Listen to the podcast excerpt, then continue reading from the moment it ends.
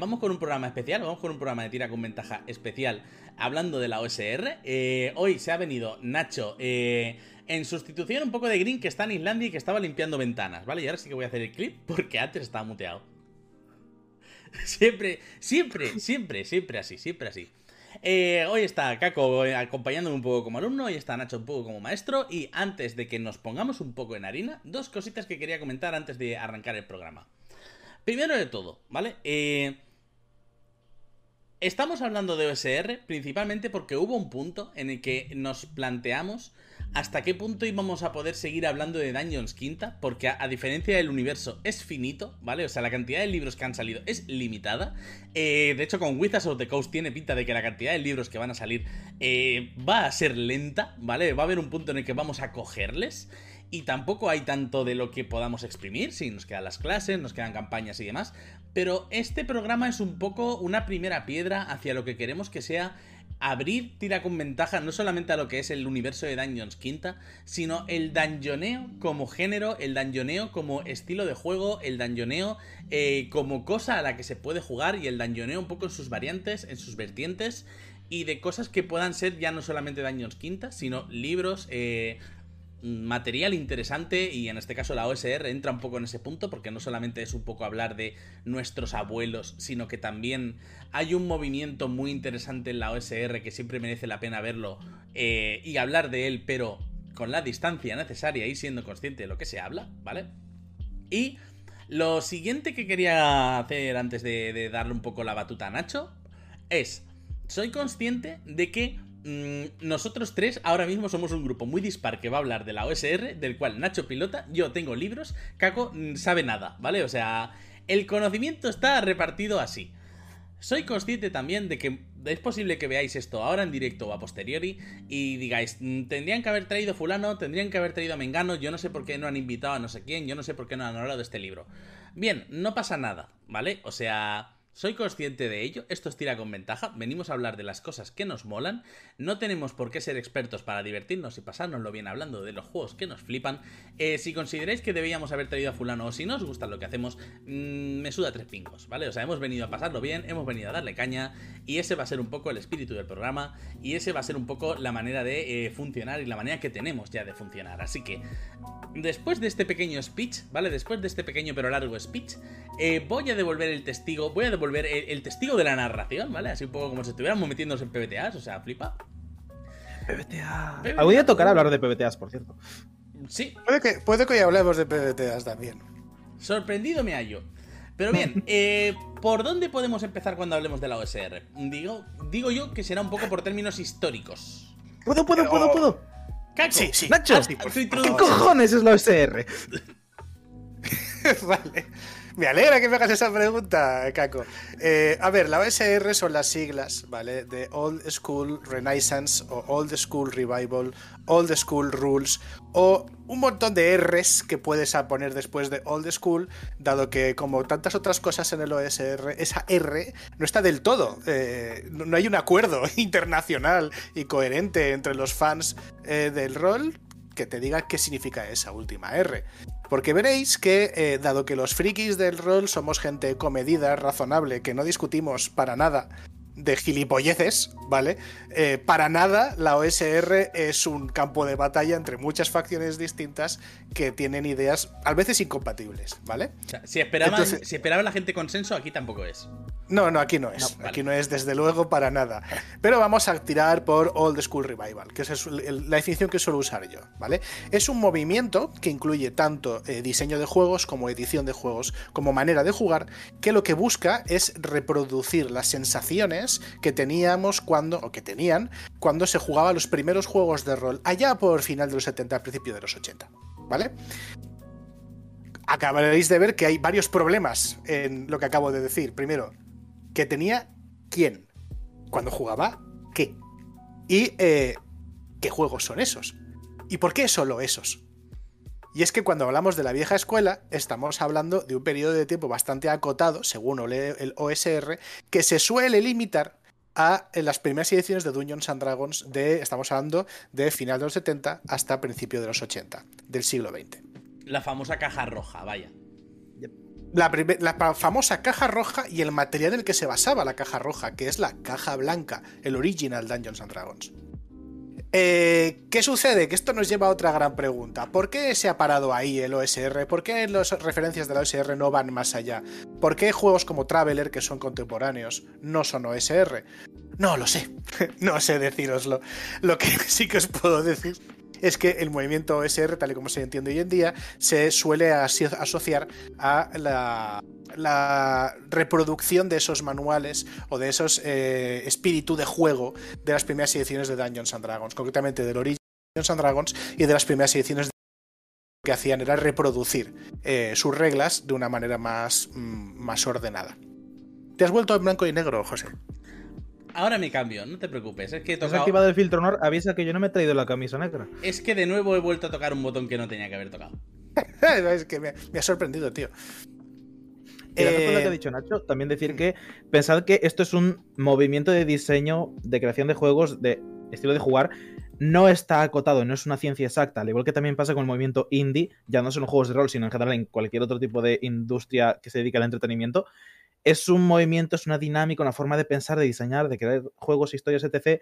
No tiene una base rigurosa, científica, acotada, delimitada, contrastada con papers, estudios y estadísticas en gráficas de Wisconsin. No, esto es simplemente un consenso general sobre lo que la mayoría de la gente que busca un fin común, en este caso, esas sensaciones de antiguas primeras ediciones, y es un poco lo que más o menos entre ellos parece que se ponen de acuerdo ya veremos que tampoco se ponen de acuerdo mucho. No, no. El acuerdo viene en general por el origen del término. El OSR eh, es un término que se empieza a repetir, se empieza a, mencionar durante los primeros años de los primeros años de los 2000 eh, durante estos años eh, se, hay ciertas comunidades de fans, también es el, primer, el inicio de las primeras redes sociales y de la expansión de las comunidades online, y se empieza a hablar eh, en blogs y foros como Dragon's Foot o revistas como Fire On, se empiezan a hacer agrupaciones de, fans de estas ediciones de Dungeons and Dragons y empiezan a hablar de una renovación o de un renacimiento de la vieja escuela, porque se empiezan a compartir un montón de reglas caseras, un montón de materiales caseros, eh, que lo que hacen es seguir con la continuación de estos juegos. Como sabéis, eh, el año 2000 también fue un hito en la historia de los juegos de rol porque se publica la tercera edición de Dungeons and Dragons que le pega un viaje brutal a todo lo que había hasta entonces y aunque continúa la vertiente mecanicista de Advanced Dungeons Dragons segunda edición, sí que es verdad que rompe bruscamente con el espíritu de, esos juegos de vieja escuela. Entonces esta gente lo que hace es ponerse las pilas y empezar a eh, impedir, por así decirlo, que sus juegos favoritos mueran. Pero resulta que Wizards of the Coast les da un regalo inesperado y es la Open Game License de tercera edición, que no solo se aplicaba a tercera edición y el D20 System, sino que tiraba para atrás y permitía usar también otras ediciones de Dungeons Dragons pasadas. Y aquí licua, la gente se vuelve completamente loca y empieza a hacer juegos eh, a mansalva. Probablemente los más famosos son Osric, que sus propias siglas ya tienen OSR dentro y significa exactamente eso. Y eh, en el año 2006 y Labyrinth Lords en el año 2007, a los cuales le seguirán muchos otros juegos. Claro, también eh, esto es interesante porque recordad, eh, o recordad, ¿vale? Eh, digamos que de la OGL, digamos que fue un poco el germen de Pathfinder. Y es sobre todo por lo que mucha gente que no tiene ese conocimiento de la OSR, pero sí que tiene un poquito de conocimiento, sabe, ¿vale? Sabe que digamos que la OGL fue una de esas cosas que permitió no solamente que existiera Pathfinder, sino que cualquiera, ¿vale? Porque, porque para que no lo sepa, la OGL digamos que es como una especie de liberación del código, ¿vale? La OGL digamos que te permite eh, liberar el código de Daños and Dragons 3 y eh, utilizarlo para lo que quieras, inclusive con fines comerciales, ¿vale? Lo cual fue un poco lo que hizo que mucha gente de repente vio que estaba jugando a Daños and Dragons y dijo, hostia, pues ahora yo puedo sacar una aventura o un juego derivado, que de ahí fue un poco hacia donde se extendió Pathfinder, ¿vale? Eh, la historia es que mucha gente se queda un poco con eso y eso un poco lo que tenemos hoy en día es, el SRD, ¿vale? Que ha permitido que mucha gente pueda sacar productos de Daños Quinta y monetizarlos. Y ahí está un poco que todo el mundo se acuerda de la OGL para esa clase de cosas, pero no sabe que la OGL también sirvió para romper el pasado y liberarlo, vaya. Así fue. Por ponerlo en un contexto que nos puede ser incluso más casero, pensad en esto como el Monopoly. Antaño, esas primeras ediciones de D&D y de juegos de rol arcaicos de los 70-80, podemos entenderlos como el parchís, la oca, juegos en los que tú en tu casa puedes recortar un cacho cartón, pintarlo de colores y sí, esto es perfectamente la oca. ¿Qué pasa? Que en casa de Menganito, a lo mejor porque contaste distinto, porque el cartón es más grande, por lo que fuese, el jugar es distinto. Entonces, depende en qué casa vayas a jugar al parchís o a la oca, el cartón es distinto. ¿Qué pasa con el Monopoly? El Monopoly es un juego que tiene un poquito más de intríngulis, porque tienes unos recursos que gastar, tienes una serie de tirados, unas casillas especiales. Entonces, a pesar de que el Monopoly hoy en día se ha porteado a literalmente cualquier setting de fantasía pop que existe, porque hay hasta de Harry Potter y cosas por el estilo, todos los tableros de Monopoly siguen la misma estructura. Siguen teniendo una casilla de salida donde tú coges tus reglas, coges tu dinero inicial, tienes unas casillas donde te empeñas, tienes unas tarjetas trampa. La OGL viene a ser un poquito Wizards regalándole a la gente el esqueleto con el que montar sus propios Monopolies. Entonces, en todas las casas en las que se juegue al Monopoly, va a ser el mismo Monopoly y no dependes de que Menganito Fulanito coja un cartón rojo o verde porque luego está más de color naranja. Y todo el mundo se va a enfadar igual. Sí, eso es verdad. todo el mundo es lo que tiene el Monopoly. Es su maldición. Vale, eh, como os iba comentando, eh, entonces esta explosión se produce por una parte, la OGL permite que haya 300 millones de juegos basados en Dungeons tercera edición, algunos que jamás deberían haber visto el luz del sol, te miro a ti, Cthulhu de 20, mientras que hay otros eh, manuales que empiezan a usar estos reglamentos antiguos. También, no es un momento, no es un momento para hablarlo aquí, pero también os adelanto, os dejo caer que eh, Basic Dungeons and Dragons no es solo un juego, son como media docena de juegos distintos que de maneras completamente, bueno, no, pero ligeramente distintas fueron adaptando las reglas de, el original Dungeons and Dragons. Y luego está Advanced, que es otro animal distinto. Entonces, esta miríada de cajas rojas, cajas azules, cajas verdes y tal, han ido, han ido dando retroclones ligeramente distintos. Por eso, si jugáis al Labyrinth Lord, no tiene exactamente las mismas reglas que la marca del este, pese a estar basados los dos en el mismo juego. Y es porque, dependiendo de qué versión del Basic hayas adaptado, a lo mejor el guerrero sube con un avance de experiencia o sube con otro. Y chorraditas de este estilo. ¿Vale? Así que, bueno, ahí tenemos otra segunda división que es cuál es el verdadero inspiración del OSR, que realmente es una pelea, es un debate bizantino como casi todos los que le rodean. Claro, y de hecho se dice mucho que las aventuras son un poco eh, puedes jugar esta aventura con este sistema y no pasa nada. Y a ver, si no hay una adaptación tan clara, lo mismo en algunas sí que te encuentras, que se puede jugar y en otras te encuentras alguna sorpresa a mitad de aventura de habértelo preparado antes y, claro, ya no te estás preparando la aventura, te estás preparando una sesión de historia que no has estudiado. Eh, en, general y en realidad son cosas muy estructurales lo que cambian. Eh, es muy, muy portable. Es decir, lo bueno que tiene el OSR es que una, aventura que ha sido diseñada para, pues eso, que se fue diseñada en el año 82 para Basic Dungeons and Dragons, lo puedes jugar con aventuras de la marca del Este sin ningún cambio en absoluto, o un par hechos a vuela pluma. Pero es que incluso para juegos como Lamentations of the Flame Princess, eh, que es un OSR, como la como un pino, eh, salen aventuras que tienen una cantidad de sistema mínima para que la puedas adaptar a cualquier OSR que te encuentres. Otras no, otras son una puta pesadilla. Pero vaya, tiene de todo. Luego, eh, uno de los precursores del, OSR, que es Matthew J. Finch, eh, Finch, perdón, saca en el año 2008 un pequeño manual muy corto, muy escueto, que ojalá pudiésemos ponerlo en algún link porque mola un montón, que se llama Un breve introducción, un breve manual para los juegos de la vieja escuela. ¿Por qué es importante este documento? Es importante porque en su momento fue una de las expresiones más directas y venidas de uno de los precursores del movimiento de qué significaba jugar a la vieja escuela. Son 13 páginas y viene con una especie de mandamientos, que realmente no son mandamientos, son lo que él llama los momentos zen de la vieja escuela, que destila de las reglas los principios que sigue la vieja escuela. Y eso fue toda una explosión, porque hasta ese momento prácticamente la mayoría de los juegos de vieja escuela, los OSR, eh, se basaban en reproducir las reglas de los antiguos ediciones de Dungeons and Dragons. Pero a partir de entonces empezó a hacerse algo muy distinto. Hacer juegos con reglas nuevas, eh, reglas vistas desde el año 2000 y pico, pero que intentasen cumplir con esos principios y con ese espíritu de la vieja escuela. Y ahí es donde empiezan a aparecer OSR que no son retroclones, incluyendo cosas muy ingeniosas como reducciones y destilaciones de la, tercera edición, como eh, Castles and Crusades, por ejemplo. Por ejemplo. Sí, sí, y además, eh, una de esas cosas que siempre tiene la vieja escuela, ¿vale? O el, SR, ¿vale? Para, para centraros un poco y seguir un poco en las siglas, es que continuamente se habla del espíritu. O sea, continuamente se, se, intenta retroatraer ese espíritu y digamos que no, al no haber una base, ¿cómo decirlo? Al existir un poco pequeñas bases fundacionales sobre cada uno, ha ido montándose un poco su castillo. Eh, todos tienden un poco a, buscar ese espíritu de cuando Gary Gygax estaba jugando en el sótano con sus colegas, que recordemos que de ahí nace Chainmail, que recordemos que es como una adaptación 1-1 de reglas de Wargaming, o sea, es un poco como volver en espíritu a ese momento de antaño, a ese momento más eh, bucólico, vamos a decir, más Stranger Things. Sí. sí. Y, luego aquí eh, viene otra división, porque durante, bueno, durante bastante tiempo, yo creo que todavía hay gente que lo piensa, hay personas que consideran que los retroclones son los únicos, los únicos auténticos OSR.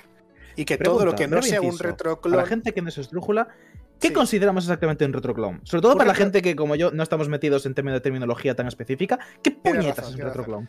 Un retro, gracias por preguntarlo, porque estamos. Me doy cuenta que estoy metiendo términos eh, sin los cuales no puedo hablar, sin los, cuales, los cuales no puedo hablar del tema, pero tengan que ser explicados. Un retroclone es un juego OSR, es decir, recreación de la vieja escuela, que imita hasta cierto punto las reglas de los juegos en los que se basa.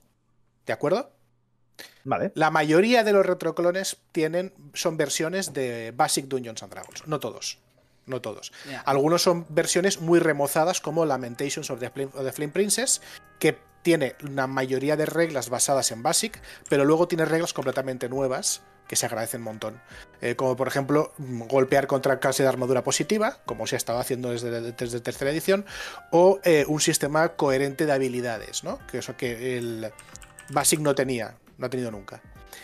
Eh, ¿Qué sucede? Llega un momento en que las adaptaciones eh, al sistema son tantas que no puedes decir realmente que estés imitando las reglas de, del juego original. Con lo cual, ese juego, aunque podría ser vieja escuela, eh, OSR, perdón, no es un retroclon porque no está imitando las reglas de este juego en el que se basa. Entonces, vale, entonces podemos definir entonces que un OSR busca activamente emular eh, las reglas de vieja escuela sin necesariamente copiarlas del libro, mientras que un retroclon es todo lo contrario. Busca al mismo tiempo emular esas reglas, pero, o sea, copiar esas reglas con el mismo eh, diseño de juego y tal cual venía en el libro original. Sí, aunque hay retroclones que sí introducen cambios sustancias a las reglas, pero como en general eh, el conjunto se sigue pareciendo lo suficiente, siguen considerándose retroclones. La mayor parte de los eh, OSR de primera generación eh, son retroclones. Algunos están a caballo, como el mencionado Lamentations of the Flame Princess. ¿Desde dónde nos hemos quedado? nos habíamos quedado en definir OSR y retroclon, que un retroclon emula la idea y, la, y, copia las reglas y un OSR simplemente busca imitar la experiencia de diseño. Los retroclones son juegos OSR también, ¿eh? La, Old School eh, Revival incluye, de hecho, los primeros juegos OSR eran retroclones, de hecho. Eh, y luego está pues los otros juegos que no tienen por qué eh, imitar esas reglas. Y luego estamos, entramos en otro de los grandes dilemas del OSR, que es ¿deben los juegos OSR beber hasta cierto punto de las reglas de Dungeons and Dragons, aunque las modifiquen mucho? ¿O puede haber reglas o, reglamentos, sistemas enteros que no tengan nada que ver con Dungeons and Dragons, pero que aún así sean considerados OSR? Eso es un tema de debate bastante encarnizado, con el que yo me he encontrado personalmente debatiendo. Para mí sí, ¿eh? yo, yo soy muy, muy amplio con lo que considero SR, pero hay gente que no. Y hay un, un, eh, un elemento de debate ¿no? que surgió en su momento cuando salió el mecenazgo en español y aún todavía colea, que es Forbidden Lands. Forbidden Lands es un juego. Justo cuando estábamos haciendo los 5 minutos de espera, estaba pensando, espero que lo tenga apuntado porque se me acaba de ocurrir. Sí, sí. Forbidden Lands es un juego que es de manera explícita el autor dice que está creado para eh, hacer referencia a esos primeros juegos de rol de fantasía, eh, tal, que él jugaba cuando era joven y tal cual. Es decir, es, eh, es un juego basado en las primeras ediciones de Dungeons and Dragons, claramente, clarísimamente. Casa el espíritu, casan sus reglas. De hecho, las reglas se adaptan muy bien a lo que es jugar OSR.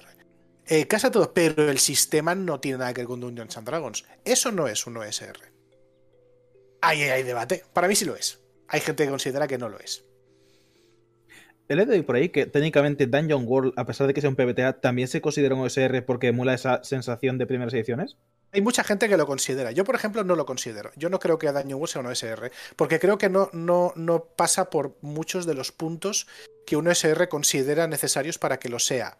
Eh, además es que Dungeon World para mí es más una adaptación de Dungeons and Dragons tercera en adelante a las reglas a, las reglas de PBTA. Hay una Me ruptura ahí muy grande como para considerarlo en, el mismo saco, vaya. Creo que por más que, o sea, ¿cómo decirlo? Emular las sensaciones es un poco como cuando ves una película que intenta recrearse en los 80 o en los 90, que, que no es tal cual, ¿vale? Que se nota mucho que, que la gente en los 80 no iba así, que hay, hay metido mucho... Que, que, esa gente no era de los 80, ¿vale? Es un poco como cuando ves ahora Stranger Things, ¿vale? Que es un poco hmm. como, vaya, sí, intentan recrear esa época, pero esos niños esos niños habrían durado 10 minutos en los 80, de verdad. O sea, eh, los 80 de verdad era Jurassic Park. The real 80 Sí, sí, sí. Yo cuando pienso en lo que significa emular las experiencias de juego que eran en los 80, me imagino a cosas como eso que se comentaron hace un par de programas, no recuerdo quién lo dijo, que en su momento los juegos de rol de corte de fantasía medieval buscaban emular al Señor de los Anillos y las historias de El Señor de los Anillos, El Hobbit, El Viaje, movidas más de rollo fábula, y lo que Jung, mi máster de Pathfinder, considera como eh, adorablemente arcaico y primario, que es una mm, jerga de palabras que me hace mucha gracia. Mientras que de 3.5, cuarta y actuales ediciones buscan más un poquito la fantasía más animesca, más de fliparse, eh, héroes grises, de esto es Avengers pero con espadas y magia, aunque a veces ya hay espadas y magia. Eh, y un poquito ese rollo un poquito más... No sé cómo definirlo con palabras, pero tiene unas vibes mucho más locas. Eh, me mola que saques ese tema. Es que tiene mucho sentido. Es que tiene mucho sentido. Me mola que saques ese tema porque nos lleva directamente a los principios del OSR. Esos principios que antes que Finch ya se sacaron, pero que Finch eh, supo plasmar en ese documento tan interesante. Eh, porque hay que recordar que en el famosísimo apéndice N de Dungeons and Dragons, que es una recopilación de todas las referencias que Gary Gygax usó para crear su juego y para ambientar su juego. Vienen muchas obras y la enorme mayoría tiene mucho más que ver con Conan que con El Señor de los Anillos. De hecho. También un poco por el tema licencias, ¿eh? O sea, más, que, nada, más que nada porque para cuando sale El Señor de los Anillos creo que eh, empieza ya... A ver, y aquí es posible que me esté fumando cosas temporales, ¿vale? Pero digamos que para cuando Dungeons and Dragons sale, eh, Señor de los Anillos y demás empieza a tener ya pozo en la juventud, ¿vale? Ya pozo en esa clase de... La juventud, en esa clase de gente que lo jugaba, ¿vale? Pero como que había un punto en el que era en plan de, tú, esto que has escrito se parece mucho a Señor de los Anillos. Y esto hay que pagarlo. No, no, no, no, no, no, no. Los elfos, una licencia libre. Y los hobbits. No, estos son medianos. Aquí no pone hobbits. exacto, exacto. Pero ojo, ojo, ojo. Lo que os digo es incluso anterior. Me explico. Eh, en el momento. Claro, yo es que tuve la oportunidad de, de, trabar mucha amistad con, con, con, una persona, un jugador de Dungeons Dragons que estaba vivo. ¡Vivo! Eh, y, y, en edad, y en edad, eh, en edad núbil cuando salió Dungeons and Dragons y él jugó desde la primera edición. y en pleno ejercicio de su estado mental, ¿no? Exactamente, ¿eh? que es mi, queridísimo amigo, esto no lo verá evidentemente, mi queridísimo amigo John Creed.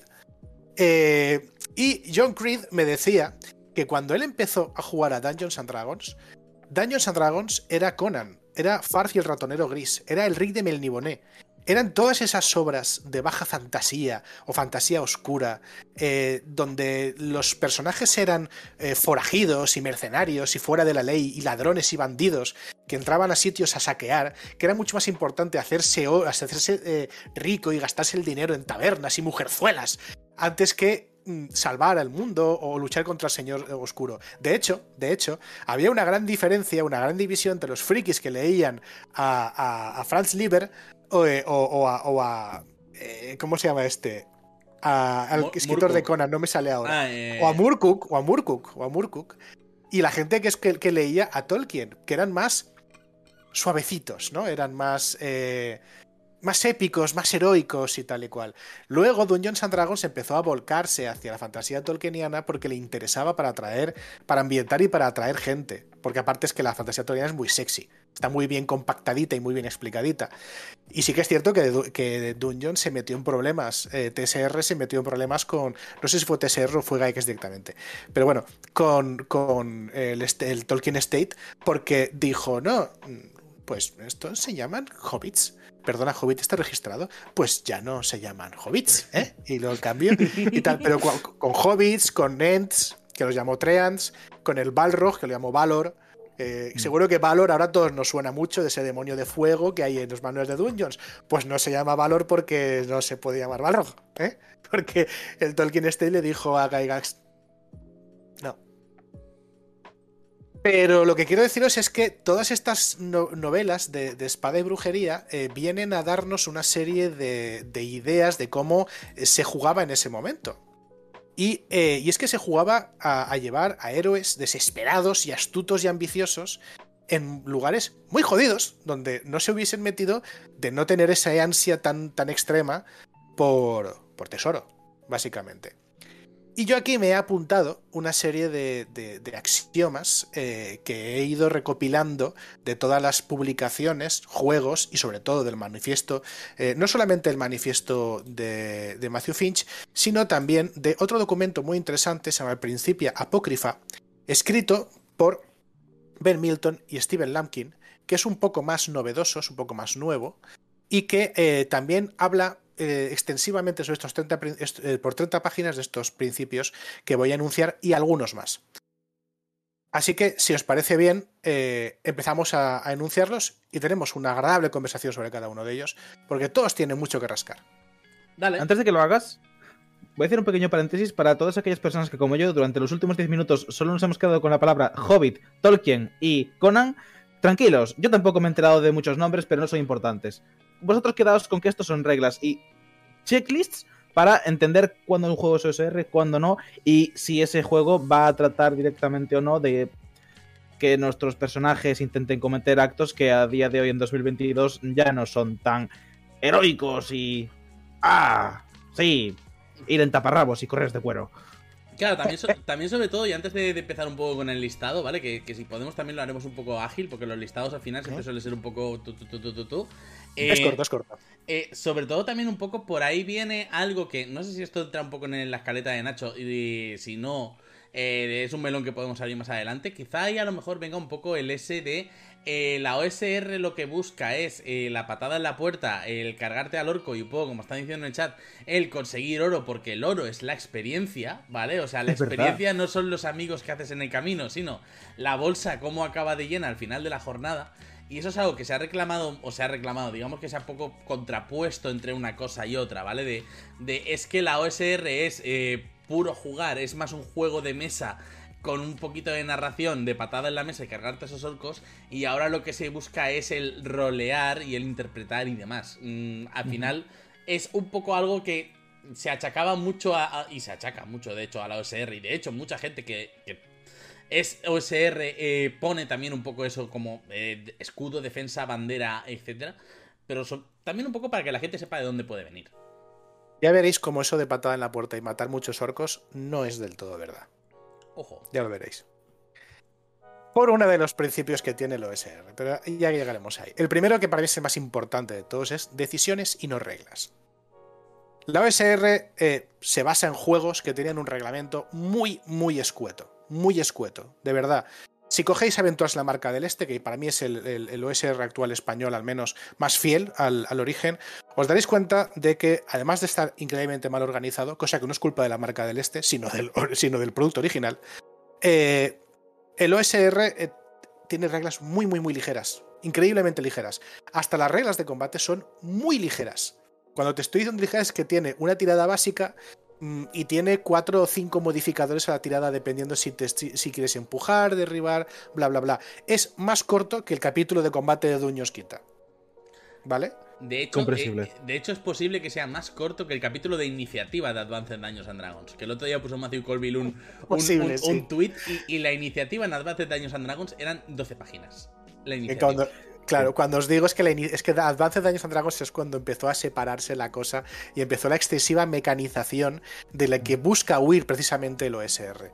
Se supone que se buscan reglas muy sencillas que simplemente actúen como una guía para el árbitro, porque las reglas pertenecen al árbitro, para poder dar eh, una solución a una situación cuando se necesite. Pero lo más importante dentro del OSR es que el juego no se pare. Y para que el juego no se pare, rulings, not rules, decisiones y no reglas. Hay muchas cosas que no vais a encontrar en un juego OSR. Y esas cosas están de manera deliberada dejadas en manos del director de juego porque tiene que determinar qué sucede en cada situación concreta, incluso si no hay una regla que lo determine. Eso, eh, como veréis, esto se aplica a otros juegos indies o más nuevos, donde se deja mucho poder en manos del, director de juego. Con lo cual, por eso os decía que igual hablamos de PBTAs porque las manzanas nunca caen lejos del árbol. De hecho, esto me recuerda al primer juego que yo reconozco haber leído como que se autodefinía como SR, que era For Coin and Blood, que es un juego en el que me metí en su momento en mecenazgo, creo recordar, y es un juego que, según lo fui leyendo, yo quería llevarlo a unas jornadas que se organizaban por aquí, de las que había alguna vez, y tenía un problema, que es que había un par de reglas que se mencionaban eh, según ibas leyendo la parte de magia, que no estaban contempladas en la descripción del combate. Ya, pero eso es otro problema. Eso es un problema distinto, ¿eh? eso. Claro. Y después me fui a buscarlo y deliberadamente hay un párrafo que te pone: Mira, vas a encontrarte reglas que no están en el libro. Esto es así a propósito. O sea que eso está feo, ¿eh? una cosa es que tú. Sí, está feísimo. pero menos está tú, que una, persona que igual ha empezado con, un juego publicado más allá de los 2000, coja un juego de los 70 y no encuentre una regla que le parece que debería estar, y otra cosa es que el manual te diga que una regla y no esté. Sí, sí, porque A, esa caja de texto le faltaba directamente el, mira, vas a encontrarte reglas que no estén. Y ya está, acabar ahí la caja de texto, ¿sabes? Claro, pero en ese caso, yo entiendo por qué lo han hecho, pero también el fallo fue mío porque ese disclaimer me lo salté. Porque cuando empecé a leerme el libro, empecé directamente por las clases. Ah, muy bien. De formación profesional. Entonces, cuando yo llegué a la descripción. De hecho, recuerdo que era. Era en la descripción de conjuros del mago. En la lista de conjuros, cuando estabas leyendo la clase, te ponía todos los conjuros y veía uno que era generar luz o no sé qué movidas. Te ibas a la descripción de los conjuros y luz no estaba. No existía ese conjuro y luego me di cuenta, claro, es que esto está hecho a propósito. Que genera luz, ¿qué hace? ¡Luz! ya, de, todos modos, eso eh, ya no, ya no lo asignaría tanto al Rules Not Rulings, al Rulings Not Rules, perdón, sino a un fallo directamente de diseño. Es decir, si hace referencia a un conjuro, ese conjuro debería existir. Pero bien, da igual. No, perdamos el foco. Exacto, no, no. Explorar mundos y no personajes. Este es uno de los grandes eh, problemas que la gente yo creo que ha malinterpretado, sobre todo cuando critica la vieja escuela. Cuando se pone en práctica este, este, principio, se intenta explicar que lo que hace la vieja escuela, o su foco en su momento, era la exploración de entornos, la exploración de mazmorras, de bosques, la exploración de lugares. De ahí que se, que se asocia tanto también la vieja escuela con los hexcrawl, o con los sistemas para ir descubriendo hexágonos de terreno y con los primeros eh, sandbox, por así decirlo. ¿En qué no se basa o qué no presta atención la vieja escuela? En la parte más introspectiva del personaje. Por eso las fichas también son increíblemente escuetas. La personalidad a veces se reducía a un solo alineamiento, ya ni un cruce de dos, uno, un solo alineamiento, ley, bien, eh, perdón, ley, neutralidad, caos, y poco más. ¿Por qué? Porque el juego no le prestaba atención. Eso no quiere decir que dejase de ser un juego de rol o que no se premiase la interpretación. Los juegos de rol siempre han ido a interpretar un personaje. Otra cosa es que el reglamento lo potencie de una manera o no lo potencie de ninguna. Y este es el caso de la mayoría de juegos OSR. Los nuevos, la nueva OSR eh, ha roto con este principio y en muchas ocasiones sí que hace mucho énfasis en la descripción del personaje y lo que siente, lo que piensa, quién es o quién fue. Pero esto antes no era tan importante. De hecho, mecánicamente hablando, según la ficha, dos guerreros podían ser perfectamente iguales, exactamente idénticos en todo lo que hacían, salvo la manera en que los interpretaban sus, sus jugadores respectivos. Hoy por hoy a mí me sigue dando la impresión de que los OSR siguen basándose en la exploración de, mundos, la exploración de conceptos y de entornos, y no tanto en la introspección del personaje. No obstante, mm, repito, no hay que confundir esto con despreciar la, interpretación. el OSR también se basa en la interpretación de personajes, siempre se ha basado en ello. Exacto, ya, ya digo, yo lo he comentado un poco antes por porque la gente sepa que existen un poco esas dos maneras, esas dos vertientes de enfocarlo y que de hecho el enfoque de... Eh, no hemos venido a interpretar eh, existe. O sea, de hecho hay un mecenazgo en el que, un mecenazgo español en el que los propios autores de mecenazgo como que lo venían a decir en plan de no, no, eh, aquí hemos venido no a interpretar, aquí hemos venido a, jugar. Y era un poco como, bueno, vale. Mm, bien, vaya, aquí te, está guay que tengáis esa forma de comentarlo, pero Sigue siendo un juego de rol. Exacto. Un juego de rol, interpretas personajes, pero es que está en el ADN del rol. Puedes decir lo que quieras. no, este juego no es interpretado. Bien. Cool. vale, el siguiente, que es otro, algo, también suscita algo de polémica, es que no hay equilibrio de juego. El OSR busca activamente de huir del equilibrio de juego, porque no le parece ni importante ni divertido asegurarse de que todas las cosas que se vayan a encontrar los personajes jugadores sean asequibles para un supuesto nivel de poder. Ese equilibrio, esa falta de equilibrio de juego también se traslada al equilibrio entre clases. Hay clases que al principio del juego a niveles bajos son increíblemente poderosas, como el guerrero, y hay clases que luego son muy, muy, muy poderosas, eh, como por ejemplo los lanzados de conjuros o los pícaros, que tienen habilidades que pueden eh, convocar prácticamente a voluntad, con un casi 100% de posibilidades de sacarlas. Entonces, eh, esto no es importante para el OSR porque se busca también que cada uno de los personajes sea competente dentro de su ámbito y eh, otra cosa que veremos más, más adelante, la hoja de personaje no sea más que una interfaz, sino que mm. la verdadera fuerza motriz detrás del personaje es el jugador y la verdadera inteligencia que mueve el personaje es la del jugador. Por tanto, ese equilibrio no es tan importante. ¿Qué problema tiene esto? Esto tiene el problema de que hay gente que se lo toma demasiado en serio, esto es una experiencia personal mía, se lo toma demasiado en serio y se olvida de que eh, el equilibrio de juego no es importante si se compensa de otra manera. Y la manera fundamental de compensar el equilibrio de juego es la información que le das al jugador y los indicios que puede llevarse el jugador. Porque no es divertido, se ponga la gente como se ponga, no es divertido. echar a andar, tirar unos dados en una dirección aleatoria y que en X días de camino te encuentres en la guarida de un dragón rojo que te come sin que tú hayas podido hacer nada por evitarlo. Así que la información, los indicios, las decisiones informadas siguen siendo importantes, incluso aunque hayas decidido que el equilibrio de juego no es importante para ti porque estás jugando un 1SR. Es cierto, no es necesario que lo único que te encuentres cuando escalas del poblado a nivel 1 sean trasgos, kobolds y ratas gigantes. Pero también es cierto que si lo que primero te encuentras sin posibilidad de evitar el combate son un grupo de trolls a lo mejor no es muy divertido por muy OSR que sea. Sí, porque la OSR también se ha visto muchas veces como, como el punto ese de no, no, aquí la, la, OSR es jugar difícil y jugar mortal. Y a ver, a ver, eh, son experiencias disfrutables cuando están bien medidas y equilibradas. La gente no juega a Dark Souls porque le guste mm, joderse, ¿sabes? Dark Souls está equilibrado. O sea, otra cosa es que no lo entiendas, no sea tu tipo de juego, no funcione para ti, etcétera. Pero mm, Dark Souls no es difícil gratuito, es difícil pero busca una experiencia de ese estilo. Y la OSR muchas veces también busca esa clase de experiencias. Es un poco como como las historias de la tumba de los horrores, que es como, oh, sí, lo pasamos muy bien en la ah, tumba, pero morimos muchas veces, pero es que la tumba era eh, Fall Guys eh, con muerte, ¿sabes? O sea, no... Claro, la cuestión es, si tú quieres, es cierto que la OSR desprecia el juego equilibrado, y hasta cierto punto yo entiendo que lo hagan, porque eh, esa, no busca satisfacer esa sensación de from zero to hero, que tú sales de tu poblado y te vas pegando con cosas cada vez más fuertes y vas molando cada vez más. Es un sentimiento mucho más crudo, en el que empiezas siendo un puto don nadie frente a un mundo que te quiere comer. ¿De acuerdo? Entonces, eh, tienes que ir con mucho cuidado donde te metes, porque puedes meterte en problemas que no sepas afrontar. Pero eso no quiere decir que no haya una responsabilidad por parte del director de juego de dar información siempre que los jugadores tengan acceso a ella o se la hayan ganado. Pero para ganársela, primero tienen que saber que esa información está disponible. Entonces, no lo confundamos con una excusa para ir jodiendo jugadores y matando personajes jugadores, porque eso, mm, ese estilo de juego no tiene nada que ver con la OSR, tiene que ver con querer dar por el saco a la gente que juega contigo. Exacto.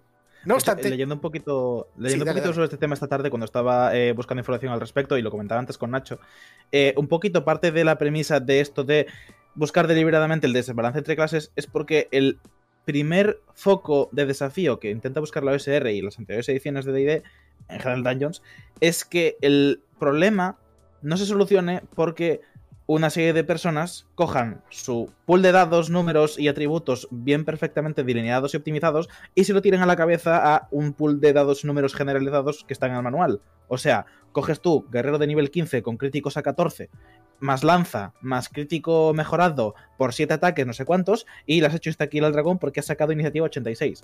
Sino que busca que, estando en desventaja y en descompensación por completa, porque estás.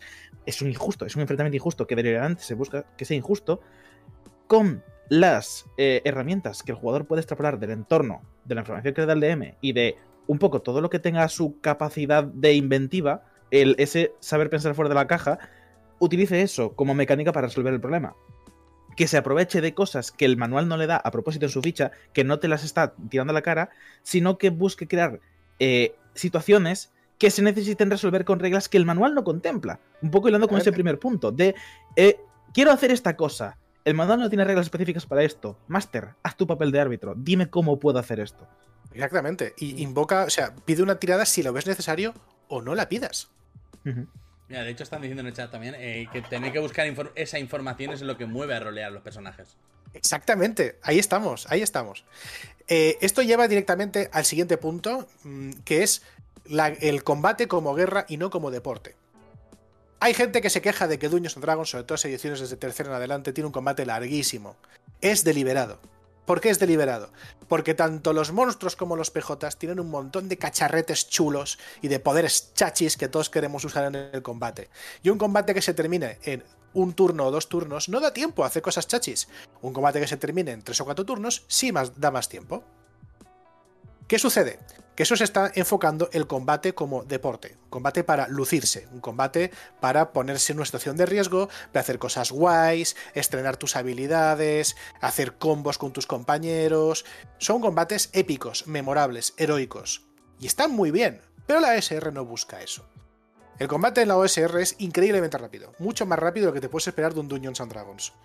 Y a veces mm, incluso algo inestable porque pueden darse resultados un poco, un poco eh, extremos, por así decirlo, tanto la parte baja como la parte alta, de morirte o que te maten. Y es porque enfoca el combate como guerra. Se suele decir que en un OSR, si estás enfrentando un combate en igualdad de condiciones, ya has perdido.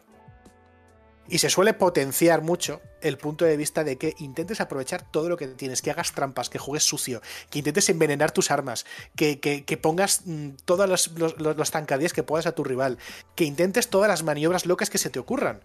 Porque al ser un juego que está basado en decisiones y no en reglas, y estar en el combate, aunque sea lo más sistematizado que está, es un combate muy flexible. Entonces, invéntatela. Busca la ventaja, como puedas, donde sea, juega sucio. Mata a tu rival, porque si no, te puede matar. Y aparte, muy, muy fácilmente. Incluso a niveles altos, morirse es muy fácil. En un reglamento de la vieja escuela, o al menos los que están eh, inspirados en ellos. Es un poco el código del ninja, que siempre se dice que el código del samurái es el del honor, el de la disciplina, el de tal. El código del ninja es ganar el combate como sea, pegar una patada en los huevos, tirar arena en la cara, haz lo que sea. De hecho, encima el sistema a modo de mención jajas, en primera edición, el veneno no era un tipo de daño. Si te tocaba el veneno era muerte. Había una tirada que era salvación contra veneno o varita mágica, no me acuerdo. Había una salvación específica para si te tocaba el veneno que no te murieses instantáneamente. Da igual que fueses un guerrero con 17 dados de golpe o un mago de nivel 1.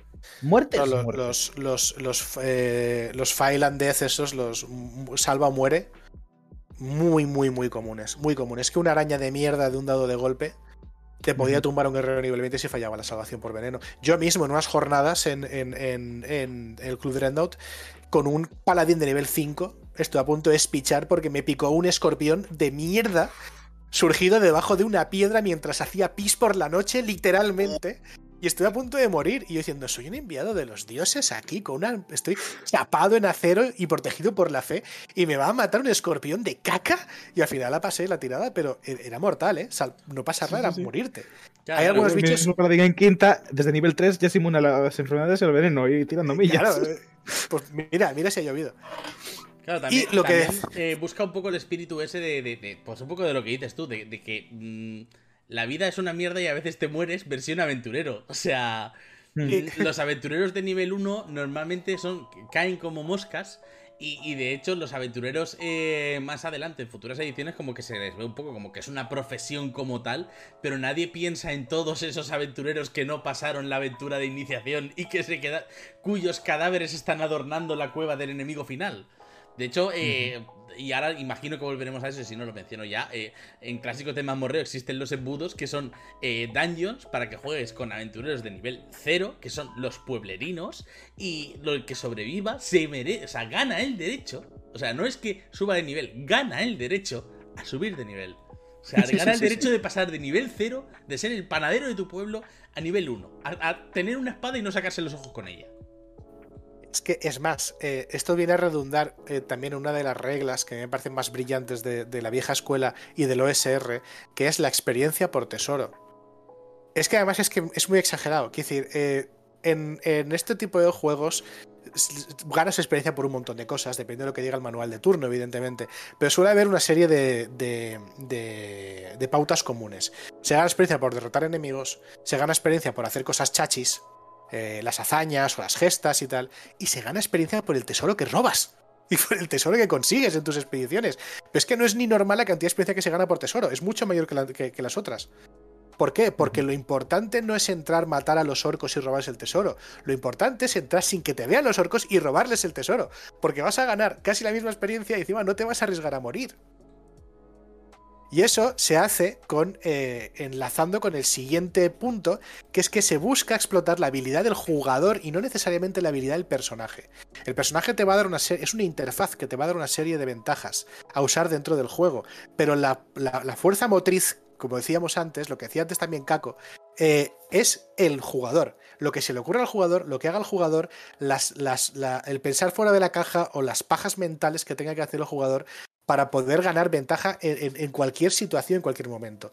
Por eso no hay muchas stats sobre roleo o sobre interpretación o sobre influencia e y tiradas sociales, porque las hace el jugador.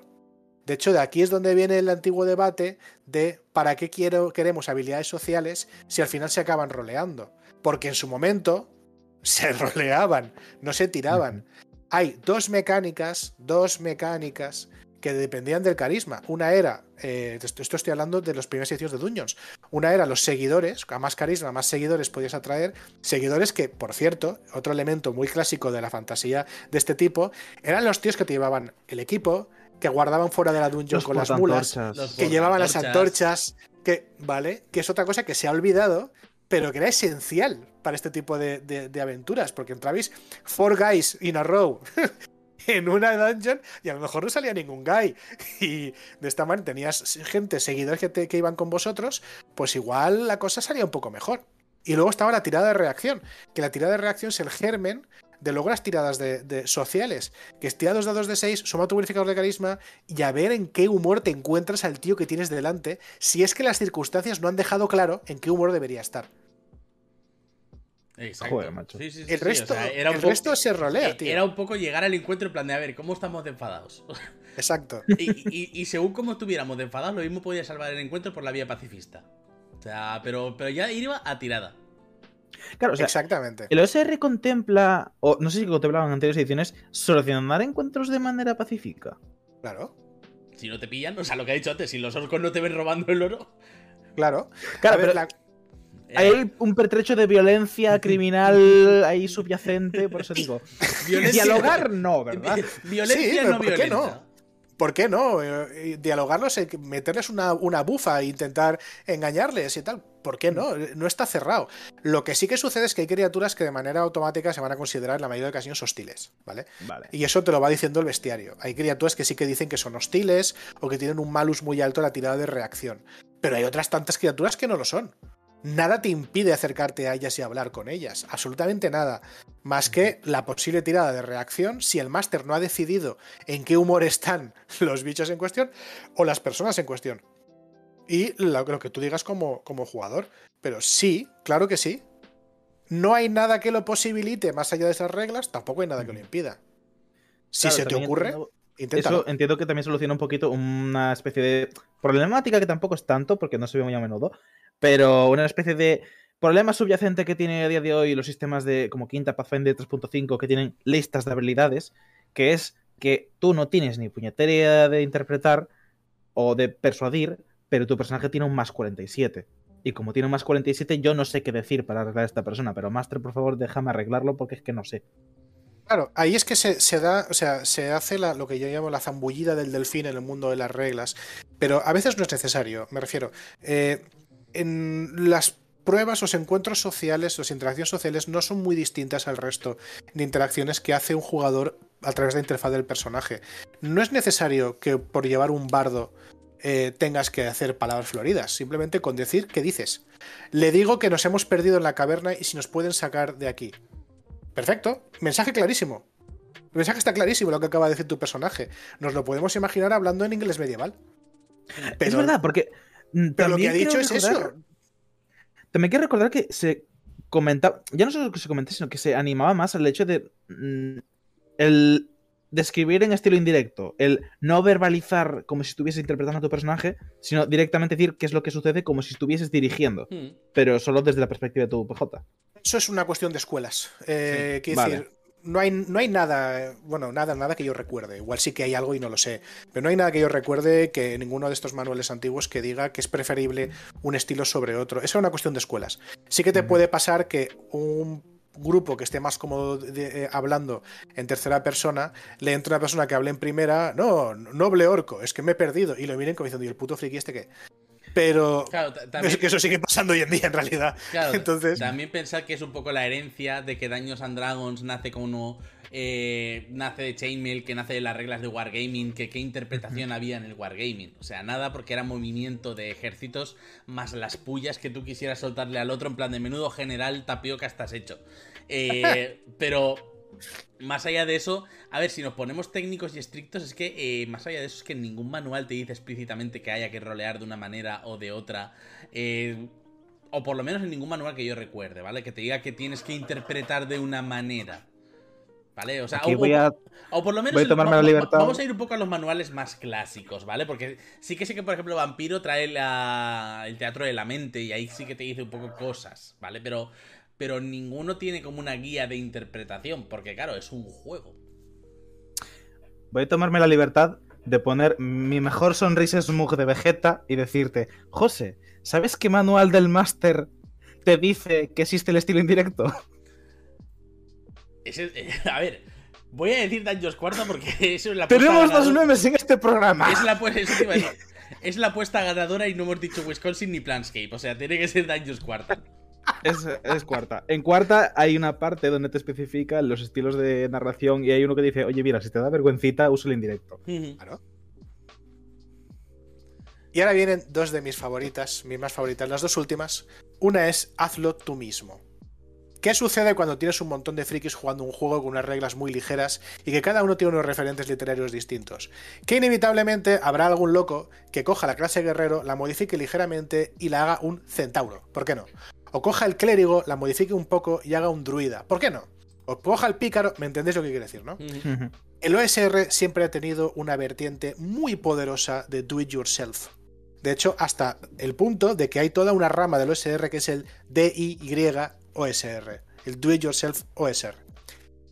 ¿Por qué? Porque las reglas son muy maleables, son increíblemente flexibles y se prestan a que les hagas muchas perrerías. Entonces, de ese do yourself de, del OSR o de la vieja escuela se ha derivado una cantidad brutal de reglamentos, una cantidad brutal de juegos que ahora están en el mercado y que no van a parar de salir. La modificación, el homebrew, el material casero, es, está, está muy dentro del corazón del movimiento OSR, hasta el punto de que, como hemos dicho antes, es que fue el germen de ese movimiento. Fue Peña juntándose, y eh, enseñándose las cosas que habían hecho en los primeros tiempos de las grandes comunidades eh, de, Internet. Esta parte a mí me gusta muchísimo porque sí que es cierto que hay un montón de reglamentos actuales. El favorito mío para eso es Black Hack, que, que, son cajas, grandes cajas de herramientas, que te permiten modificarlas como quieran, son increíblemente sencillas, cubren espectros muy amplios, y de ahí han salido juegazos como de hecho algunos de los que estamos viendo ahora últimamente en Berkami o que van a venir en Berkami, salen de ahí, salen de, ese, de, esa idea de la vieja escuela de modificar con libertad todas sus reglas, no solamente para hacer, eh, para hacer rulings, para hacer decisiones concretas, sino para hacer tu propio juego a partir de ahí. y el último. Y de, ahí un ah, poco no, y de ahí un poco eso, que esa OSR haya supuesto un poco un, germen de un montón de gente lanzando su OSR, su manual de OSR, su estilo de OSR, vaya. Incluso excisiones, ¿vale? Lo que comentábamos al principio, antes del directo, antes de que se cayera todo, que era un poco de la marca del este y la marca estelar, que al final es un fork de uno de otro. Así es. Así es, es que es, para mí es lo mejor que tiene el OSR es eso, esa, esa libertad total que tienes para, hacer lo que te dé la gana con las reglas. Y es que encima el propio, eso lo puedes hacer con cualquier juego de rol, pero es que este estilo de juego, esta escuela de juego, te invita a ello, te, te, pide que, lo hagas. Es, es, para mí es, es lo mejor que tiene. Y por último, la narrativa emergente. La narrativa emergente entendida como la historia se construye mientras la jugamos, no antes ni después. Eso no quiere decir que en el OSR las aventuras no tengan un trasfondo, pero es mucho más importante qué es lo que pasa en el momento que entras en, la mazmorra, a qué ha pasado antes de que entras en la mazmorra, qué pasará después, cuál es el trasfondo que tiene todo esto, de dónde viene tu personaje, tal cual. Es un enfoque mucho más, eh, mucho más em, centrado en, la sesión. Exacto, en la sesión y la experiencia de juego. Y Además de eso, en la confianza que tienen todos en la mesa de que la historia se va, va a transcurrir exactamente como eh, derive de las tiradas de dados, de las decisiones y de las cosas que se vayan eh, eh, llevando a cabo durante la partida no hay tanta atención como muchos juegos actuales en conseguir que de ahí salga una buena historia narrativamente hablando. La historia se construye jugando. Verás, no muchos OSR, sobre todo los más clásicos, que tengan puntos de destino, que tengan puntos de drama o que permitan hacer ese tipo de movimientos dentro de la de, intradiegéticos por parte del jugador. Eso es una escuela distinta, eh, que ha tenido su inmisión dentro del OSR, sobre todo el más moderno, pero mm, normalmente no está dentro del ADN de, del OSR. Vale, o sea que técnicamente eso ya directamente evita por completo el railroading, porque si la historia debe o si no debe ser construida, se enfoca que sea construida según se va transcurriendo, literalmente es imposible intentar buscar un hilo conductor que sea un... No, no, es que yo preparo la trama para que vaya por aquí, así que id por aquí. Nadie es inmune al railroading. Nadie. Ah, vale, yo pensaba que directamente era. Me, Nadie. Me, parece una visión muy optimista, Caco, y te quiero por eso. Yo pregunto por genuina curiosidad, no tengo ni puñetera idea. No, de, hecho. entiendo que habrá módulos publicados y esas historias y aventuritas para que toques cosas. Pero entiendo que serán un poquito más laxas de cara a.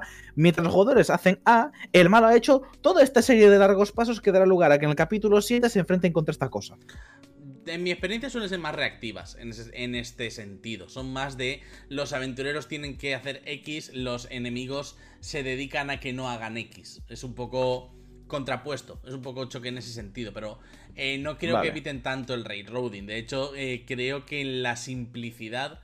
Y, y, esto no es un. Esto no es peyorativo, ¿vale? No es simpleza, ¿vale? En la simplicidad que traen muchas aventuras eh, por desgracia, a veces está implícito en ese, railroad, ese railroading. Un poco por la falta, a lo mejor, de detalles que te den más opciones. Pero vamos, mi, experiencia también con, con, con, OSR es más limitada que, la de mucha gente. Y un poco lo que conozco es un poco lo, que he podido leer, mucho manual de la marca del este y cosas así. Ahí, Nacho, que es el más. Eh, eh, también el hecho de que las aventuras sean más sencillas también da más libertad al director de juego a la hora de mostrar el contenido y decidir que los personajes, los jugadores hagan lo que les dé la gana. También pensemos que muy asociado con la vieja escuela viene, o con el OSR, viene el Hexcrawl y las aventuras de, de, exploración libre y lo que fueron los primeros sandbox. Exacto.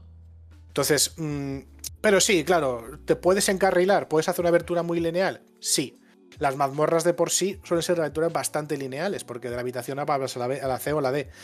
Pero esa libertad que se deja a la hora de, explorar, sabiendo que si no eres cuidadoso te encontrarás con cosas que igual no puedes superar, pues mm, un poco va compensándolo. Pero no, no considero que el OSR esté intrínsecamente ligado ni a, ni a un estilo más de Railroad, ni tampoco a un estilo más abierto en realidad. Y bueno, permite mucha impro. Lo que sí que tiene, lo que sí que tiene es que por esa asociación que tiene con el Hexcrawl y con los primeros el sandbox, lo que sí que tiene en la vieja escuela es que suele recurrir mucho a, a creación procedural, ¿vale? tiradas de encuentros aleatorios, tiradas de, elementos aleatorios dentro de una dungeon. Hay un montonazo, creo que es que en la propia caja roja había... Vale, había, había reglas incluso para poder eh, generar tu propia mazmorra de la nada, a base de tiradas. Es decir, es, importante también para la vieja escuela que el director de juego también se sorprenda con lo que va pasando durante el juego. Vale. Así que quizá por ahí incluso esté más abierto al sandboxeo y a la, y la impro, irónicamente, y, al contenido improvisado, que, al, al Railroad, pero bueno, es que nadie está libre de ese pecado. Claro, yo entiendo que es sistemáticamente imposible que te libres de él, porque eventualmente si tú quieres jugar una campaña, por propia definición, tú en algún momento vas a tener pensado, aunque sea un mínimo esbozo, un mínimo esbozo de dónde más o menos planteas que acabe. Pero claro, el hecho de que esté enfrentando, a, el hecho de que esté enfocado a que la generación sea más espontánea y eh, de lo que tenga más peso en el foco narrativo sean las consecuencias de los actos que hacemos ahora, pensaba que estaba enfocado para que incluso tuviese menos peso lo que tú sea que te prepares. Rollo de que la improvisación sea mucho más importante que una preparación previa de varios meses. Si eso, el día de antes, te miras la tablita para acordarte de que esta book tiene los logos y poco más. Depende, es, eso ya parte de ser un, un estilo de, dirección, ¿no? Pero lo que sí que es cierto es que las primeras aventuras publicadas para Dungeons and Dragons y que han sido infinitamente copiadas, recreadas y reinventadas por el OSR tienen más que ver con este, este espacio de terreno es particularmente interesante porque Reasons. Ves a ver qué hay, ¿vale? Las grandes aventuras con trama, trasfondo previo y tal no empiezan a aparecer hasta final de los 80, principio de los 90 y el gran, gran, gran eh, ejemplo es Las Crónicas de la Dragonlance y Castle Ravenloft. Que después dio lugar a lo que hoy en día conocemos como Strad. Esa cosa. Eh, eh, quiero decir, lo que pasa es que se fueron al, extremo opuesto. Quiero decir, Castle Ravenloft fue una aventura que tenía mucho trasfondo de antes y lo ibas descubriendo mientras jugabas y había un villano súper importante y tal cual. Se metieron esos elementos más narrativos y Crónicas de la Dragolas, prácticamente la campaña era una novela que se podía jugar. Con lo cual ahí se fueron al extremo opuesto, creo yo. Y en el medio, pues estará. Eh, ya entran todo tipo de, de, estilos de dirección que no son muy distintos. Aquí lo que sí que es cierto es eso. Normalmente la vieja escuela y el OSR te da muchas herramientas para ir improvisando, ir sacando cosas a través de tablas. Eh, para, porque también es importante para este estilo de juego que el director del juego se sorprenda y tenga que reaccionar a sus propias decisiones, que realmente no son suyas, son de la tabla. Y bueno, eh, con todo lo que os acabo de decir, eh, pues a mí me surge una serie de preguntas, que seguramente a vosotros también os habrán surgido varias. Y son preguntas que yo, yo no sé responder, porque yo no soy ningún experto en esto. Ah, yo sí, pregúntame. Venga, vamos a ello, ¿qué cojones? No, hemos traído expertos.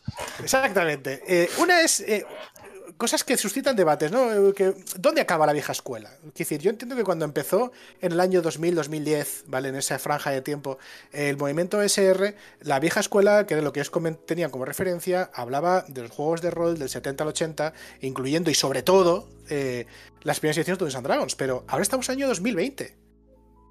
Vampiro la Mascarada, que salió en el año 91-92, ¿ya es vieja escuela? O la vieja escuela se ha quedado atada en, los 80, 70-80. Es decir, ¿hasta qué punto podemos hablar de, vieja escuela? Es que es lo que decíamos un poco antes, que la vieja escuela va un poco en el espíritu. O sea, no eh, tiene tanto que ver con una línea temporal, creo, como con una intención de recrear esa línea temporal. Y como de vampiro no tenemos eh, un gran bagaje de aventuras, porque todo lo que hemos tenido en todo este tiempo son los By Night, y los By Night han envejecido fatal, porque la gente antes llevaba alcateles y, iba con pantalones de campana y toda esa clase de cosas. Mm.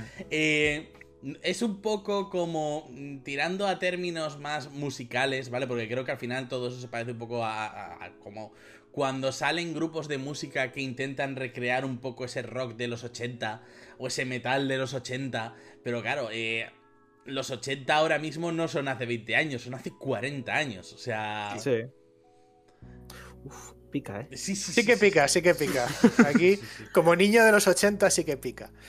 Eh, Yo voy a decir que al menos en otras sagas no sabría decirte, pero por lo que hemos comentado en este programa, en Dungeons está bastante limitado que la vieja escuela termina donde empieza tercera porque fue la que dio lugar al movimiento SR. Quiero pensar.